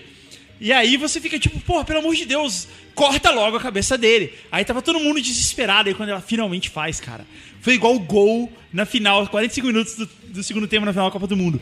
Todo mundo pulando. Aê! Finalmente! Aê! Cortou a cabeça! Ou seja, Foi uma incrível, experiência cara. de, Foi, foi, da- foi daquele, maneiro. daquele grupo coletiva, e, E né? num filme, e num filme bobo pra caramba. Num filme que não teria. Não, não teria. Porque, por é, exemplo... 1% da graça se você tivesse visto em casa. Porque, não, aliás, aliás, ver comédia no cinema é muito mais legal do que ver em casa, porque você É. ri com a, com a galera, é mais É engraçado. verdade, é verdade. É, é, aí eu, eu puxei esse assunto por quê? Porque tem aquela coisa dos sing-alongs, né? Tipo assim, o Rock, é, Rock Horror Picture Show é um filme que ficou tradicional se ver meia-noite. As pessoas se fantasiam, tem ci- cidades que escolhem, passam o filme meia-noite, as pessoas vão fantasiadas, elas sabem a letra de cor e elas cantam juntas as letras do filme participam dos, do- dos números, é, fazem toda a performance. Então, assim, tipo, é engraçado, como também pode ser. E aí, de novo, as regras são subvertidas, né? Tudo que a gente está falando aqui vai pro saco, porque o que vale é um filme que as pessoas já viram 4, 5, 10, 15 vezes, é a experiência coletiva de se encontrar Sim. e, e curtir aquele filme com outras pessoas e brincar com o filme, né? Sim. É, cê acha- vocês, acham que, de certa forma, isso relembra ah, os- o drive-in antigo, por exemplo? O formato? Cara, Eu acho que no drive-in as pessoas brincavam de um outro jeito, Em Brasília, não, rola isso. coletivamente. Em Brasília, ainda tem um drive-in lá. Toda vez que eu vou pro Brasília. Olha a cara de, tempo- safado do Google, hein, Google? Olha lá. Cê, Não é- não é sua, isso, Sua cara. patroa sabe disso? Não, não é essa a história. Ah, bom. É, sempre existiu um. Brasília tem um autódromo de Brasília, fica mais ou menos no centro da cidade. No meio do autódromo tem um drive-in. Que é horroroso. O som é uma droga, a tela é horrível. Óbvio que a comida, então, é desgraça. Óbvio que nada é bom. E- mas ele sempre existiu lá. E o filme que passa no drive-in sempre é o filme que já saiu de cartaz das outras salas. Eles, com- eles compram o filme usado, sabe? Já rodou um monte numa sala e aí ele passa no drive-in.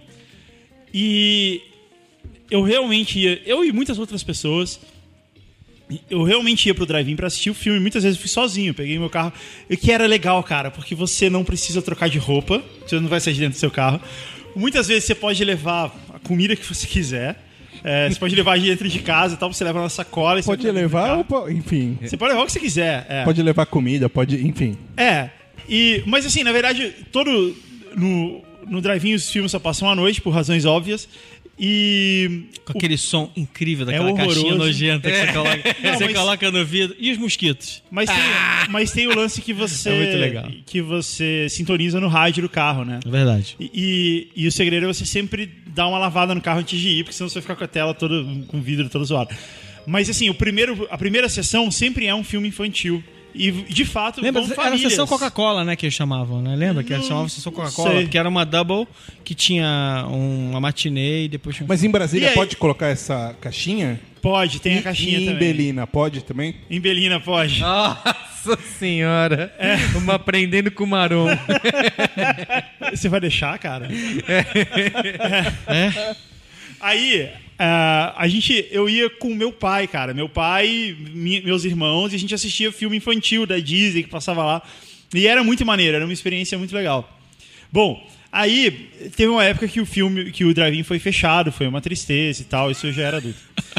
E e o autódromo de Brasília, essa é uma lenda, eu não sei se é verdade, provavelmente alguém vai me corrigir depois. Mas o autódromo de Brasília, ele foi arrendado pelo Nelson Piquet. O Nelson Piquet foi lá e arrendou o autódromo, é dele o autódromo.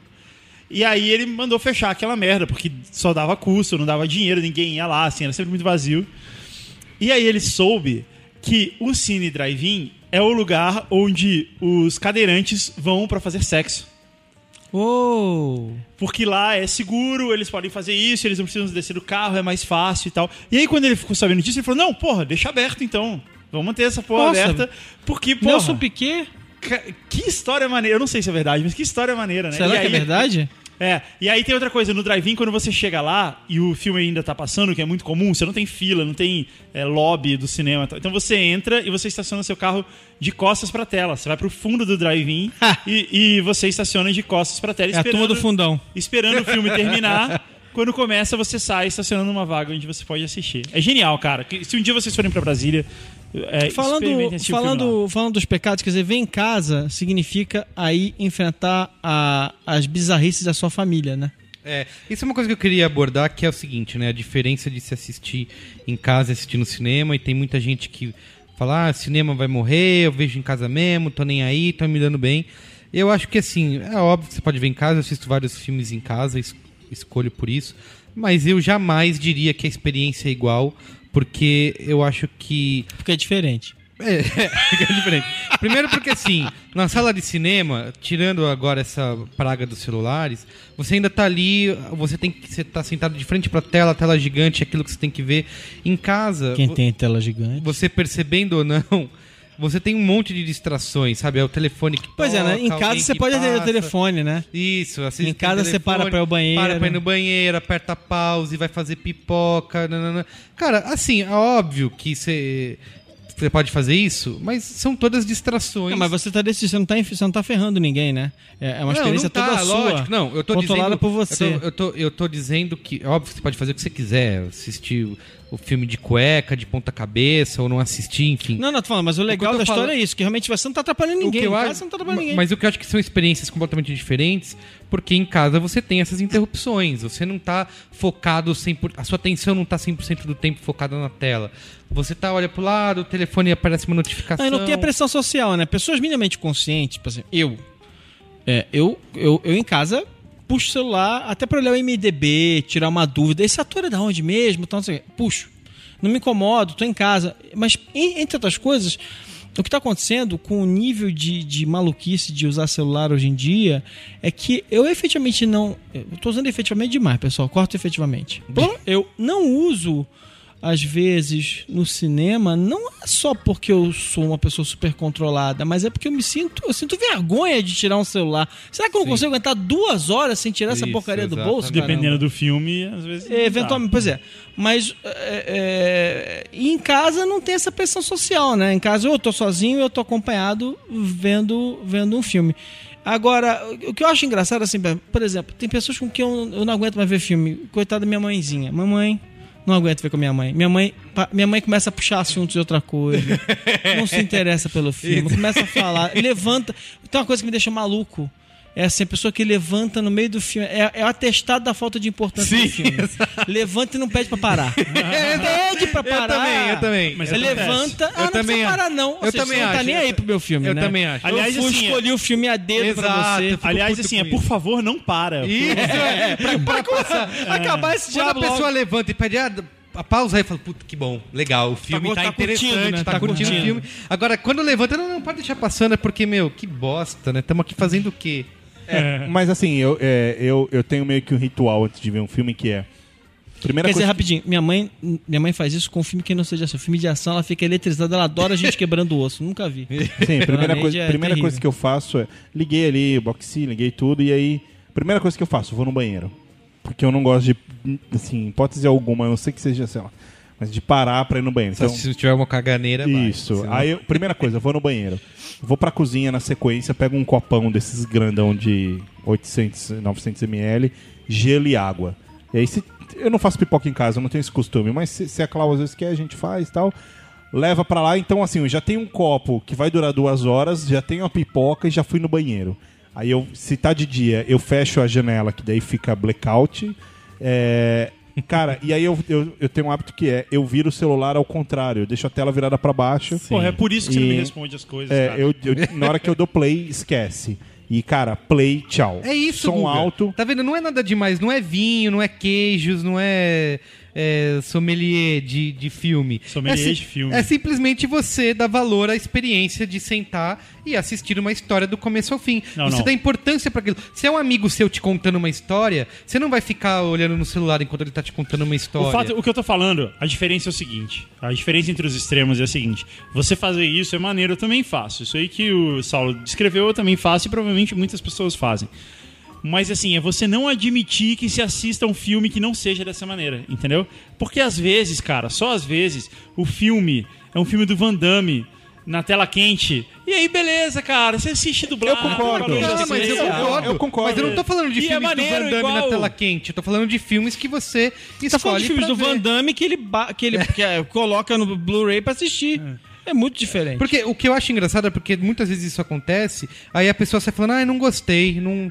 Cara, você não parou um minuto pra ficar prestando atenção, passou o tempo todo no celular, ficou conversando, ficou distraído, levantou, aí volta, ah, não gostei. O caso do Gravidade é um exemplo. É assim, e não precisa se assistir no cinema, você pode ver em casa, mas ah, presta atenção. É. Agora, se, se você cagou pra aquilo lá, você não. E aí você fica falando no Facebook, ah, eu não entendo que tudo que as pessoas estão falando sobre esse filme.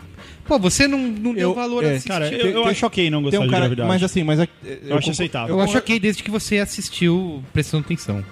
Tem um cara que trabalha aqui que ele falou pra mim outro dia que ele nunca assistiu De Volta pro Futuro, nenhum deles. E eu falei, cara, você tem que assistir. Você não pode sair de casa e falar isso na rua. Sim. Você, você precisa assistir. E aí e depois ele comentou Você tá comigo. se envergonhando. Depois ele comentou comigo que ele tinha achado o filme no YouTube. E eu, e eu falei, cara, não ouse clicar. Não ouse clicar.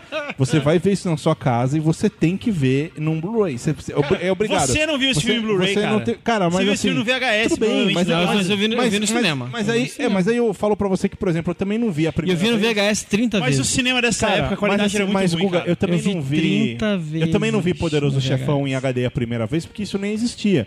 Mas, cara, agora poder assistir em Blu-ray, cara, é uma experiência absolutamente i- Ah, inexplicável. acho que não, hein? Acho que De Volta para o Futuro você tem que assistir em VHS, gravado, cara, aquele TDK. não, não. E tem que aparecer o lance da Globo no meio, Eu sabe? isso Assim, uma tipo, bobagem. De Volta para o Futuro. Parte quatro. 1. É, De- Enfim, eu acho que assim. Mas eu, eu- não. Não, é, é porque eu acho que o ponto, o ponto chave, como eu já falei aqui no, no começo do programa, é que a gente está falando sobre é, te- teoricamente cagando regras para um guia de cinéfilo. É, e, e, cara, o, o cinéfilo é o, é o cara que curte Cinéfilo cinema. é o enólogo do cinema. ele, ele curte cinema o suficiente, ele leva a sério o suficiente pra, pra fazer questão dessas coisas. Sim. É diferente do meu cunhado que quer ver qualquer filme 3D. Sim, é. Entendeu? É, é assim, Cinéfilo são, são experiências. Não, é, tem a diferença entre você assistir é, e encarando aquilo como um, um trabalho, como um- uma forma de arte, e como você encarar isso simplesmente como entretenimento e. e esse negócio, ah, vou deixar o cérebro na porta. Eu também não concordo com isso, sabe? Cara. Você vai, você vai ver o, se, o filme tem que ter um mínimo de, de, de qualidade pra, pra te, pra te atrair, sabe? Teve uma época na minha vida que eu trabalhava numa agência que, por algum motivo típico dos anos 2000, essa agência era dona de um site sobre cinema. E aí, existia uma possibilidade de você se candidatar para ir fazer uma cabine, para você ir assistir. Eu trabalhava como redator na agência, fazendo site de banco, essas coisas. Mas às vezes você tinha a possibilidade, o, o- a, a beleza de você chegar e falar assim: não, ao invés de eu ficar trabalhando hoje, fazendo texto para site de banco sobre cartão de crédito, eu vou trabalhar, vou continuar ganhando meu salário, dando expediente, mas eu vou pro cinema. Só que existia uma equipe de pessoas que trabalhavam no site de cinema e existia uma equipe de pessoas que trabalhava na agência e eventualmente conseguia pegar uma cabine que ninguém queria. E era essa que eu pegava. Então eu só ia Só pro cinema pra assistir os piores filmes. Ah. E essa foi uma das Tá épocas explicado. mais legais da minha vida. Tá explicado a sua, a sua bagagem Cara, eu assisti cada filme. Eu assisti um filme que era sobre um filme infantil que era sobre umas meninas que achavam uma sereia na piscina. E, cara, esse filme é tão horrível. Eu fiz questão de fazer uma crítica dando nota 10 pra esse filme. Parabéns, parabéns. O Google tá virando o Forastieri do. O cara lá que. O, o cara me escreve, faz um- uma crítica dizendo: Eu não assisti 12 anos de escravidão e não gostei. Não vá assistir. Ah, eu não fiz isso, eu fiz o contrário. Sete motivos porque você não deve assistir. Eu sou o contrário desse cara. Eu fui ver um filme e falei bem dele. Cara, é, o, que eu, o que eu acho que eu diria, chegando no final desse programa, é o seguinte: é, a gente tem ouvintes que não são cinéfilos, mas que às vezes querem ou gostam e querem se aprofundar, como eu acho que, que nós também nos encaixamos, né? A gente não é PhD em cinema, mas é, uma- é algo que a gente consome, que a gente gosta bastante, etc. E assim, se eu posso dizer alguma coisa, eu diria que vale muito a pena o esforço e o, e o respeito de, de, de consumir, porque eu, eu olho para trás e, e vejo determinadas épocas. Então, por exemplo, é, no ano de 2007 ou 2008, eu dediquei o meu ano a assistir cinema no ar. Assim. Então, eu só via Ah, você via no ar? Você- isso, no Ah. ar passava. Isso foi boa. É, essa se levantou Essa pra eu cortar, né? Cara, também. então assim, é, e eu falava, não, só vou ver no ar, eu quero conhecer isso. Pegava E avião e só, só via esse filme só avião. voando, cara. Mas assim, o- o, o ponto é, eu acho que a gente começa a passar por, por essa coisa, de, por exemplo, Merigo, me lembro quando você pegou aquela lista, acho que dos 250 a mais do IMDB e começou a Mas isso, esticar mas isso é uma e jornada, uma jornada Não, é, que você e, escolhe e- e- fazer. e- e- e é justamente aí que eu queria chegar. Eu acho que assim, o cinema tem uma prática que é não só do filme que você está assistindo, mas da jornada que você desenvolve. Porque tem. Você vai sempre topar com determinados eh, momentos em que você vai assistir algo antigo, enfim, você vai assistir algo novo, talvez, e você vai começar a ver referências, vai começar. a- porque você se preocupou tanto em observar aquilo com cuidado que a sua visão é maximizada para Sim, outras verdade, obras. verdade, e você verdade. fala, porra, os caras estão fazendo isso daqui, que, que o diretor tal já Exato. usou esse recurso, que o ator tal já fez. Então, e aí você assim, aprende a valorizar mais quando você começa a Exato, enxergar porque, isso. porque daí você vê que o valor do cinema vai muito além da, da- do, do filme. O filme não é. Ele a não historinha, é né? É, Uma coisa que a gente fala ele sempre não é assim, singular, ah, mas é, uma, é por- porque na verdade é uma linguagem, né? A gente já citou esses casos assim, ah, dormiu no meio do filme, depois acorda, aí o que aconteceu? Cara, não, não interessa, sabe? Não é, não é só a historinha, se o cara morreu, se o cara foi pego, o que interessa. É você ser impactado Sim, por- pela maneira como a história foi contada, né? Eu acho que isso é, é óbvio. Assim, fica essa impressão assim, são todos os babacas do cinema, mas a questão é, você pode assistir um filme, se divertir, legal, mas quando você é, aprende a, a observar todos esses outros fatores, você acaba é, valorizando bem mais e, e acaba curtindo bem mais a experiência, né? É. É. o caso de Breaking Bad que a gente citou. Você pode ver só a historinha, ah, o humano que criava drogas e nananã. Pode, legal. Mas quando você começa a perceber a conexão, o simbolismo entre as cenas, as- o simbolismo das cores, entender que cada objeto que tá ali tem alguma função, você E- começa a gostar E aí tem uma mais. coisa legal que você está falando, sem querer, que é o seguinte, que é, é como a linguagem do cinema é tão poderosa que ela foi, ela foi transbordando né, para uma mídia como seriado. Né? E aí você hoje em dia tem grandes seriados que realmente Exato. bebem na fonte. Isso. É, não vai dar para te falar nisso, mas só para última para lembrar uma, uma coisa interessante é seguinte, é que a gente tá ent- entrou numa era em que ah, antes a gente tinha que a gente a gente vivia num mundo em que a obra tinha que se bastar, né? Em geral tinha que se bastar. Então, assim, por mais que Cidadão Kane seja uma obra histórica, ele tem que funcionar sem você saber que, ele, que aquele traveling foi o primeiro traveling da história do cinema, que Sim, aquilo, ah, verdade. ele tinha que funcionar sozinho. E a gente está entrando numa era interessante, que era da transmídia, não sei o que lá, e que as obras elas começam a existir fora eh, do cinema. Então a gente, esse debate, esse mesmo programa daqui a uns cinco anos vai ter umas atualizações bem interessantes, porque a obra já não é mais só ela. A obra, cada dia mais, a gente está formando uma geração de, de, de, de espectadores e de diretores, de criadores de conteúdo que estão fazendo obras que não que existem além da sala de cinema, existem além da tela do da, tela, né? Eu, Interessante. eu vou, vou comentar outra coisa aqui, uma frase que o Merigo. Uma das poucas coisas que você me disse que eu achei muito inteligente. Merigo. Poucas, poucas. Uma das poucas. Da- Daria pra escrever um livro em três. O Merigo, poucos anos atrás, assistiu Planeta dos Macacos.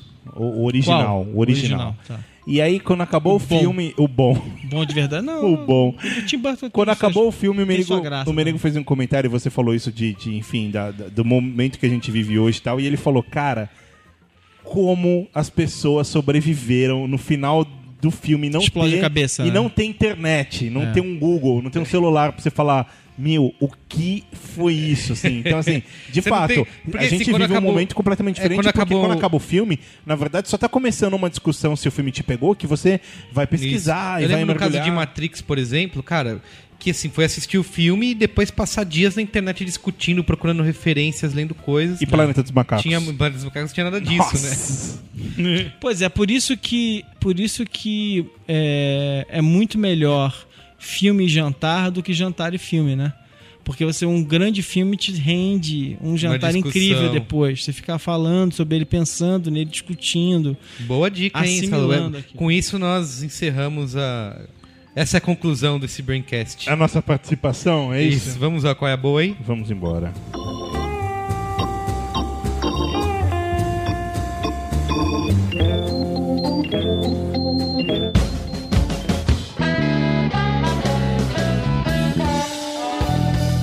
Qual é a boa?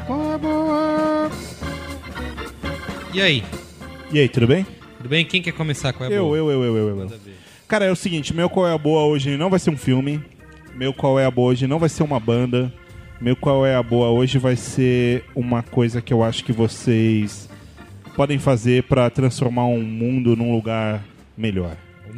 Ai, É, recentemente, é, pouco tempo atrás, minha mulher fez, acessou um site aí, na verdade é um pessoal que ela, enfim, descobriu não sei como, e chamado Adote um Gatinho. Então o site é adoteumgatinho.org.br e é muito Tem le- vários rapazes bonitinhos Isso. querendo arrumar namorado. e eu tô até agora vendo um ruivinho aqui. É, e, cara, assim, esse site. é, O site é o máximo, mas o trabalho que eles fazem é muito legal. Que é. Eles têm essa. Eu não sei se eu posso chamar de ONG, eu não, eu não entendo muito dessas coisas, mas eles têm esse trabalho em que eles, eles têm um espaço com, com, com animais resgatados, etc. Alguns doentes e tal, mas assim, enfim. a- a- O ponto é que eles cuidam desses animais. Vários animais conseguem é, lares, né? Pessoas que querem um gatinho vão lá e conseguem adotar um gatinho. E, e outros, existe uma doença que eu não, eu não entendo muito, mas existe uma doença que é como se fosse a AIDS do gato. Esse gato tem que ficar separado. Eles têm lá um espaço só para gatos que possuem essa doença.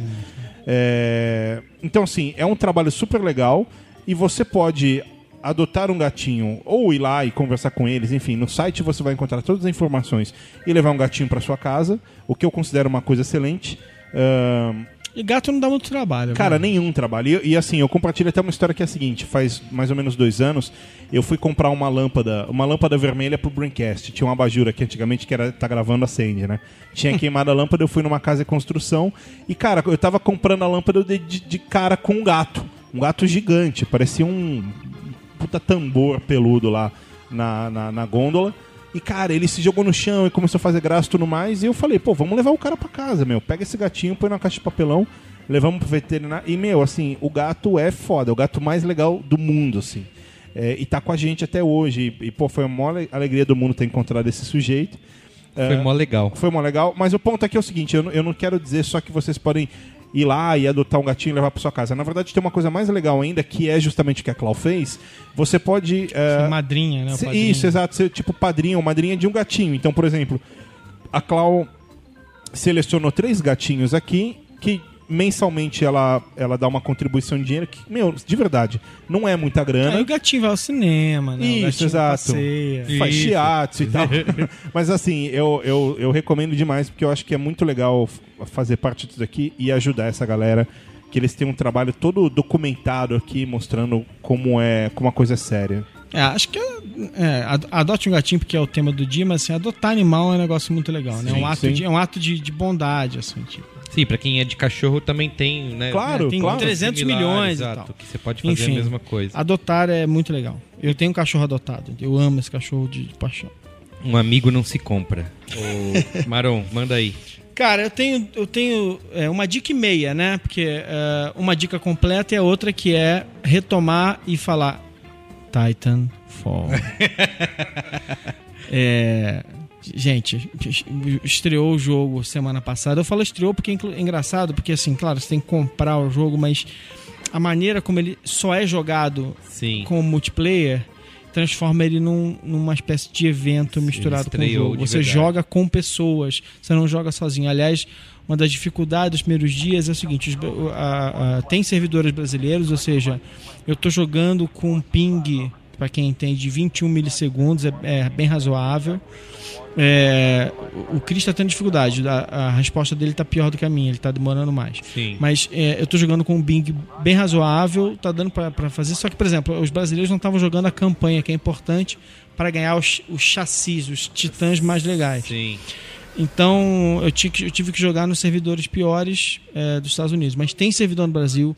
Ah, tá bom de jogar. O jogo é incrível. É um jogo que consegue tanto abraçar o jogador experiente, que vai ter uma experiência nova de sair, de, de ser expert lá no, no Call of Duty e vai ter novos desafios, mas também vai, vai ter uma vantagem, né? Porque afinal de contas é um jogo de tiro. Mas se você é novato, você consegue entrar, você consegue ter desafios pro seu nível. Então é incrível. Eu, eu, tô, tô, eu tô E viciado. como, assim, pra você ter os, os titãs fodões aí, é, é só pela campanha. É, você, você tem o Titã básico. É, que qual é, todo qual é a mundo diferença? já começa com ele, que é o Titã médio, vai. Sim. Aí eles. Aí quando você joga a primeira campanha, você ganha um Titã magrelo. É um Titã com menos armadura e mais rápido. Tá. Quando você joga porque você joga uma campanha por uma facção e uma outra campanha por outra facção, que são as ah, opostas, né? Quando você joga a segunda campanha, aí você ganha o Titã o Ogre, que é um Titã super cheio de armadura. Tá. Aí você passa a ter três chassis e você passa a combinar o, o seu titã com os três chassis. Você vai conseguir usar um titã no seu jogo. O jogo tem. O jogo, a partir não lembro agora se tem uns 6 seis minutos ou 8 minutos. Você vai, você vai ter a chance de usar pelo menos um ou dois titãs ao longo da partida, porque os titãs eles vêm a cada 3 minutos de jogo para você. Legal. O que acontece é que se você for melhorando, você consegue ir, ir- ir é, é, é, é, ir baixando e baixando o tempo para você para vir o próximo titã. Então, se você é, faz dano no outro titã, corta 10 segundos, 17 segundos. Se você é, é, mata um, um minion, tira 2 segundos. Você, se você, se você consegue atirar e, e, e- e- pegar um, um, como é que é, um jogador, Sim. você ganha lá, 20 segundos, uma coisa assim. Então você vai é, é, é, diminuindo o tempo para você conseguir o próximo titã e aí você consegue usar mais titãs numa partida. Ó, Marão, só pra você ficar com saudade da, do seu videogame. We're on it. Boss, get close to a hard point and back me in so I can deal with the turrets.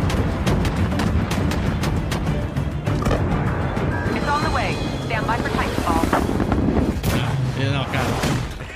Recom- Não, eu sempre falo essa brincadeira que assim.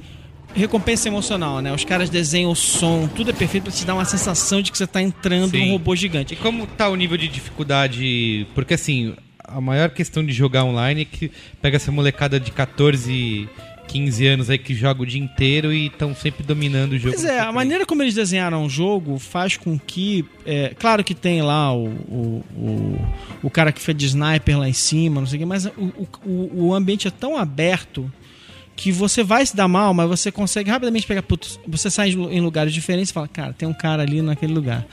Você pode. Primeiro, todo mundo que compra Xbox One tem pra Xbox 360, tem pra Xbox One e tem pra PC, né? Só não tem pra PS, PS4. É, ah, não, eu não vou, eu não vou zoar o pessoal do PS4. Tem jogos bons de PS4 também que não vai ter no, Tem, no tem. Xbox. Tem sim. Mas o você você, como geralmente quem, quem comprou um Xbox One recebe o auricular. Então Sim. você pode efetivamente se comunicar com outras pessoas. Você pode coordenar o, o jogo e você pode falar assim: tem um cara naquela torre, não sei o que sei lá. Então, cara, é, é, é uma curva de aprendizado, mas você pode se, se- é, no início você pode se resumir a atacar os robôs, os, os minions e ganhar ponto ali, né? E ganhando habilidade, se acostumar a pular. Eu, por exemplo, eu não- ainda não tô bom, nem vou ficar, provavelmente vou, nunca vou ficar bom em, em usar o parkour e pular pelas paredes Sim. e tal, não sei o que lá. Tem caras que já estão fazendo isso É, eu vi incrível. até uma matéria num dos sites de games aí dizendo que quem só joga com os titãs estão perdendo uma grande parte Tá. do jogo. É, jogar porque, é incrível, é muito porque legal. tem muita coisa pra fazer também só. É. Acho assim, eles criaram um jogo que, que quando você tá enfrentando um titã é sensacional. Você você escolhe lá o seu a maneira como você constrói seu titã e aí você vai pra cima, você pode dar soco num titã, você pode jogar míssil, você pode jogar bomba, você pode jogar granada, você pode atacar por trás, você pode usar escudo, você pode esquecer os outros titãs e só atacar os outros personagens normais que estão ali por perto tentando te destruir. Você, como piloto, você pode pular num titã e explodir a cabeça dele e com dois, três, quatro rajadas acabar com o titã e derrubar o titã. Aí você, como titã, o bicho, eh, o cara pulou atrás de você, você sai do titã e vai tentar. E o titã consegue, continua a inteligência artificial e você vai tentar pegar o cara que está destruindo seu titã. A- o nível de, de, de variações e possibilidades é tão grande que, cara, você acaba.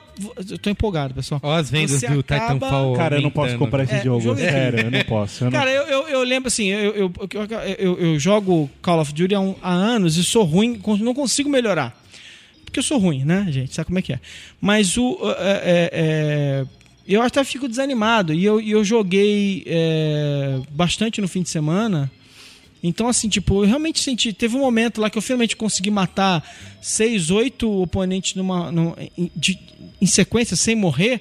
Cara, a sensação é que, cara, eu sou, sou o gatilho mais rápido do Oeste, cara. É incrível. Enfim, jogaço. É, realmente adicionou novas, novas variações ao gênero que já estava todo assim, ah, mais um jogo lá. Agora eu acho também que assim, gente, cansa rápido, os caras vão ter que ficar adicionando é, armadura nova, eles vão ter que vão ter que cortar um dobrado, porque o jogo não tem campanha.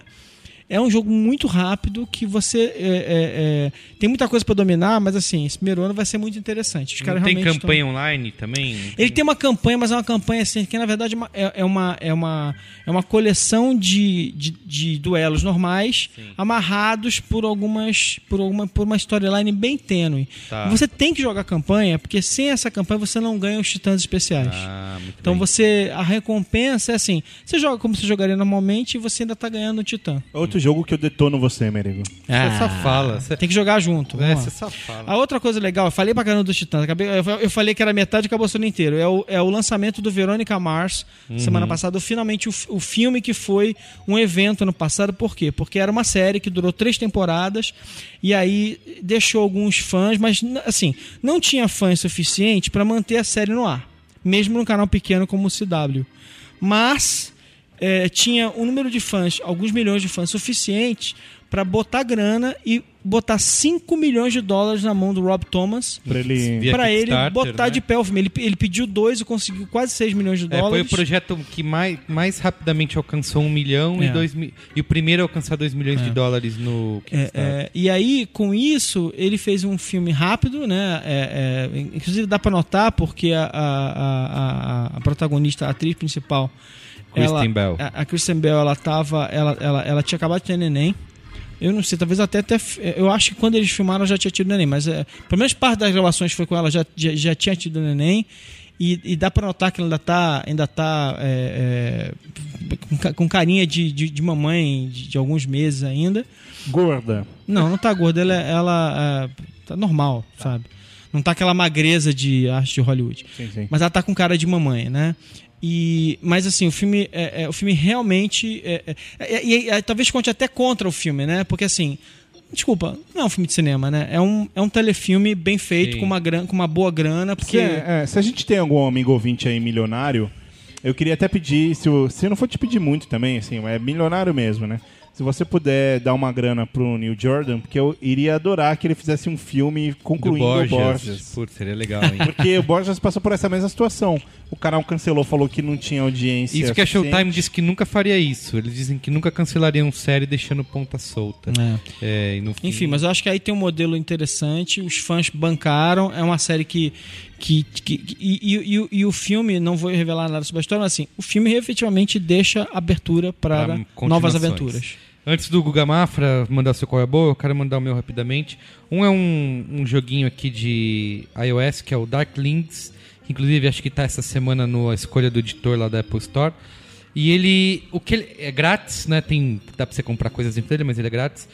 E eu achei muito legal da jogabilidade dele, é assim, é uma, você tá numa floresta escura, tem os personagens que parecem uns fantasminhas, e os seus inimigos vêm andando na sua direção e eles têm desenhos, formas na cabeça, e você tem que desenhar, né, via na tela touchscreen, você tem que desenhar essa forma para eliminar o inimigo. E co- Tá, e onde é que eles ganham dinheiro? ah, deve. Acho que vem de. Pra você continuar. Pelo que eu vi, quando vo- sei lá, você perde as suas vidas e pra você continuar do ponto que você parou, você pode usar mais coisinhas, sei lá, luzinhas, e você pode comprar esses pacotes pra continuar do ponto que você parou ou começa tudo de novo. Acho que é aí que eles ganham dinheiro. E assim, as formas vão ficando cada vez mais difíceis de fazer e você tem que fazer cada vez mais rápido. Que quando algum inimigo encosta em você, você perde vida. Dá, dá, pra jogar de, dá pra jogar no táxi? Dá pra jogar. Desenhando você tudo errado? Você vai ficar. Pode dar uma tontura, mas acho que dá pra você jogar. E aí tem os chefões também, aí os chefões, cada um, eles vão mudando as formas, você tem que desenhar. Achei a jogabilidade bem inventiva. E você tá assim. conseguindo jogar.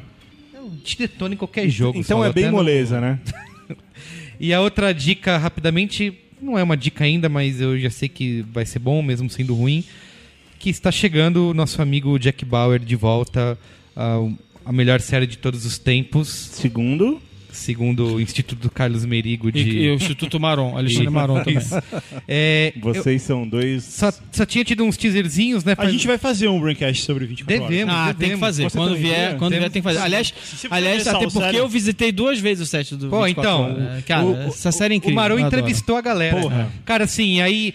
Por mais que eu, eu reclamei, né, antes de assistir o trailer, eu tinha falado, meu, que bosta, 24 horas são 24 episódios.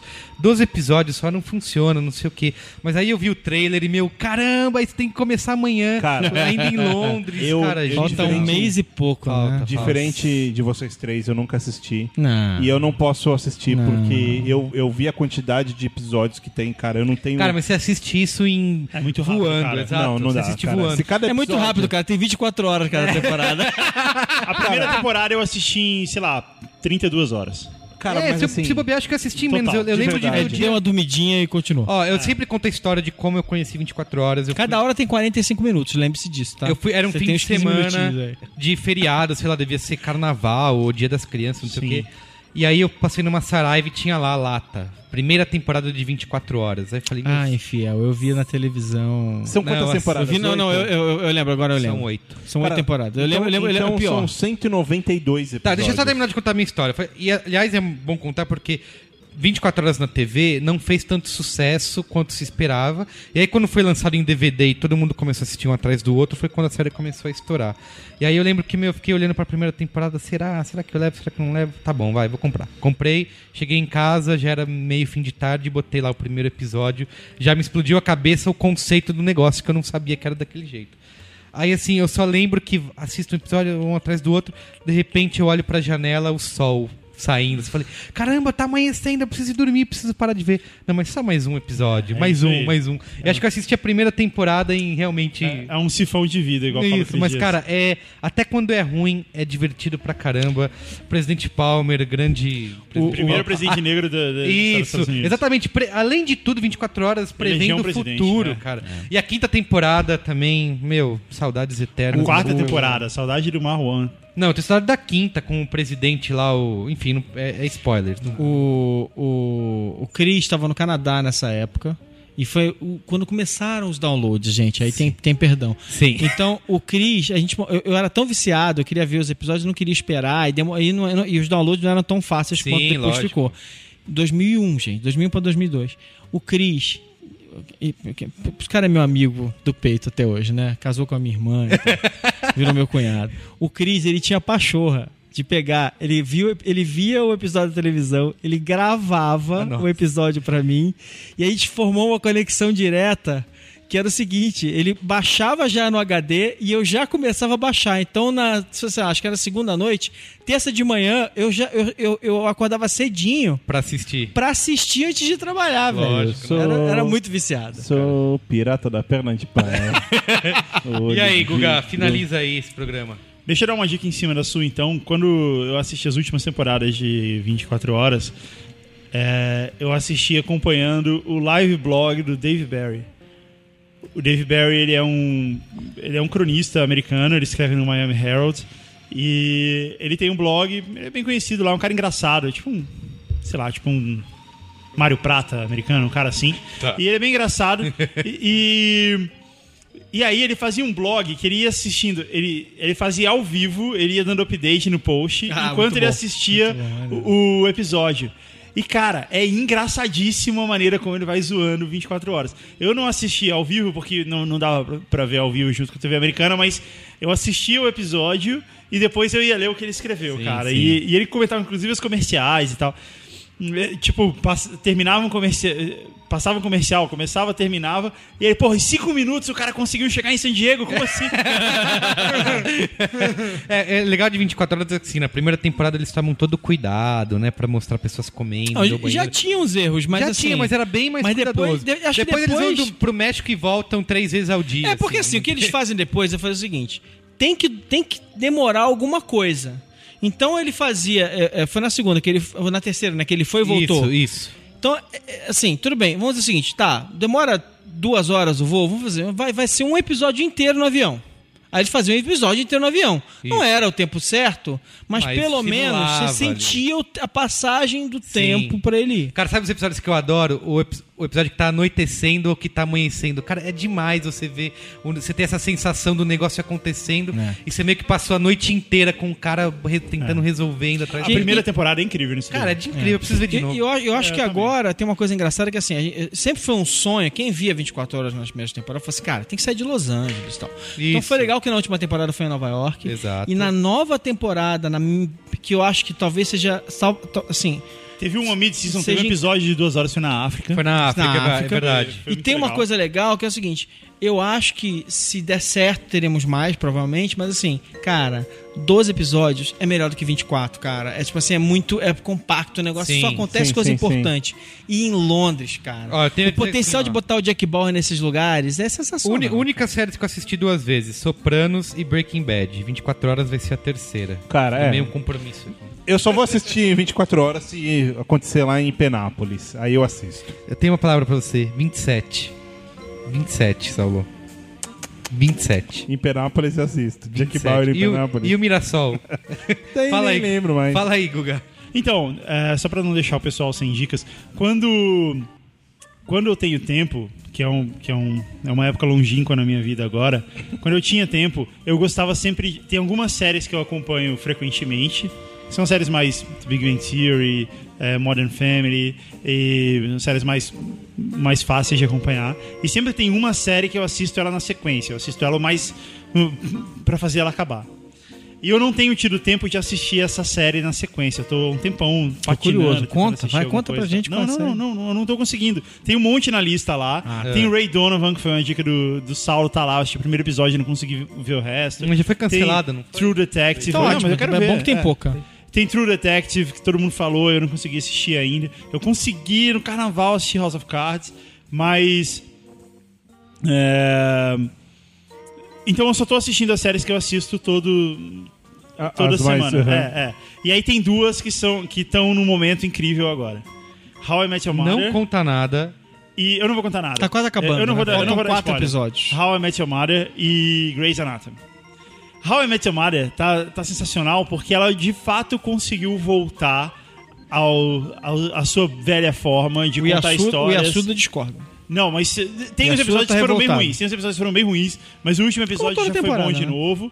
E, Cara, tá muito melhor do que as duas últimas temporadas. Tá, tá legal, tá divertido. E tá conseguindo criar aquela sensação de, pô, vai acabar. é, Porque eles estão, de fato. Eles fizeram uma temporada pra acabar a série. Não é assim, aquele um É, episódio, eu- eu- tipo Friends, que em um episódio tudo se resolveu. É, eu sei. Eu, Eles estão fazendo gosto- uma temporada É, uma- inteira É uma temporada que se passa em dois dias, na verdade. Eu, eu, eu tô incomodado com uma coisa. Pra mim, é o que tá me incomodando de verdade nessa temporada é o seguinte. Eles, eles não... E, e talvez seja uma coisa ah, deliberada deles. Eles, eles, eles sabiam que era uma... Era uma era uma batalha impossível de vencer, que é o seguinte, eles, eles não se esforçaram pra- pra integrar, pra eu, pra eu torcer pra ele conhecer a mãe e tal. né? Não existe. Simplesmente ele vai conhecer a mãe pronto, acabou. É, não tem suspense, não tem nada. Tipo, Então, mas eu. eu, eu não, eles, eles não estão me fazendo me apaixonar pela mãe. É, Entendeu? o, Ela a imprensa discorda de você, a imprensa Ah. americana lá, mas... Tem um nunca achei- episódio em que eles contam a história da mãe. Tem, tem muitos grupos no Facebook e tal que querem, é, que sempre ficaram tentando descobrir quem era a mãe e tal. E isso nunca foi algo, sei lá, eu que sempre fui fã da série, nunca foi algo assim, tipo, ah, eu quero saber, quero logo descobrir quem é essa. Eu nunca, eu nunca percebi, tipo, Who Lies in the Shadow of the Statue. É, assim, eu nunca, eu, eu uma nunca hora- pensei nisso assim como eu um acho que enigma a história do. Ted, depois de um certo tempo, É. passa a ser. Toda vez que ele vem com aqueles papos de. Ai, mulher da minha vida, você enche o saco. Meu, passa logo, porque ele passa a ser um. O- a storyline dele passa a ser secundário. Você quer mais É, saber dos exato. outros. É, esse até porque ele é chato, né? É, esse negócio Mas, da mas mãe vocês não é viram, o mais vocês, viram, importante. vocês viram a última teoria que foi. Que, que Ó, a eu- gente Tá combinou de não dar spoiler, Eu não né? vi nada da última Não, mas temporada Eu ainda. falei que eu não ia dar spoiler, mas eu não me Não, responsabilizo mas pelo a, Maron. não, pera, mas a teoria. até não, mas não é spoiler, spoiler. A última Ah, teoria, spoiler, a spoiler. última teoria que apareceu é de e teoria, gente. Não, não, tem, nem- não tem base. As, galera- as pessoas estão especulando Tá. que ele. Porque. Que, qual foi a pergunta que as pessoas fizeram? Pô, ele tá há oito anos, não é oito anos, não é. Ele tá há oito anos contando a história pros filhos. Quem que nunca apareceu na história?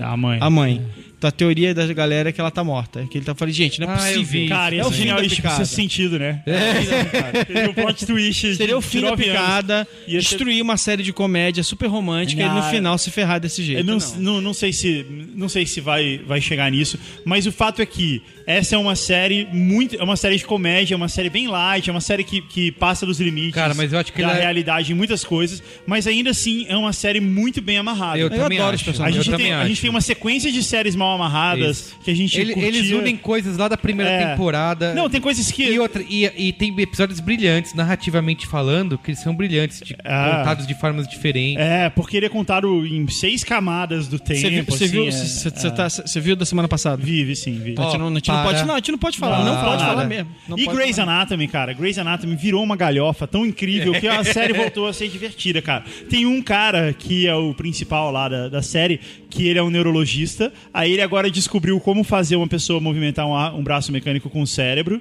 e ele foi convidado pelo presidente dos Estados Unidos pra- Agora eu tô dando spoiler. Pra fazer uma pesquisa sobre isso. E, cara, vai chegar um momento que o Dr. Drake Ramore vai aparecer e. Seria genial. Cara, e, e é a série Cara, que. tá quase chegando esse é momento, onde cara. é a clínica, acabar, o né? hospital que mais tem tragédias, né? Porque não, toda todo tempo- ano tem uma. Todo ano- eles sabem, tem até no calendário, ó. Nessa Ah, mas não, mas é que nem fãs- uma merda fanzaça, muito grande vai Ela acontecer. parou de assistir porque ela falou: Meu, não dá. Toda temporada Não tem dá, uma né? tragédia. Mas é que nem o Jack Bauer, né? Ele Não. vai vendo assim, peraí, peraí, peraí. Cinco pra, cinco pra uma ferrou, vai, dar merda. Não, porque sempre dá merda cinco Senhora, pra uma, senhora, né? Aí quando, aí quando dá uma e um, putz, passou, não foi hoje. a cada hora cheia o cara fica tenso, né? Muito É, bem, é isso? Mas, então a série ficou muito bacana, cara. E ficou. Porque ela, Mas ela começou a ficar vai voltar, ridícula, vai ridícula, voltar aquele ridícula. cara, né, que foi expulso da série. Vai voltar um cara que foi expulso da série, vai Nossa. sair a, a Dr. Yang. Mas assim, a série Que foi ficando tão russa. ridícula, tão ridícula, tão ridícula, que deu a volta e ficou legal. Muito bem. Então é isso, Saulo Milete. Em clima de festa, terminamos mais um Braincast. Mais um Braincast. Até semana que vem. Beijo do gordo. Aê! Aí.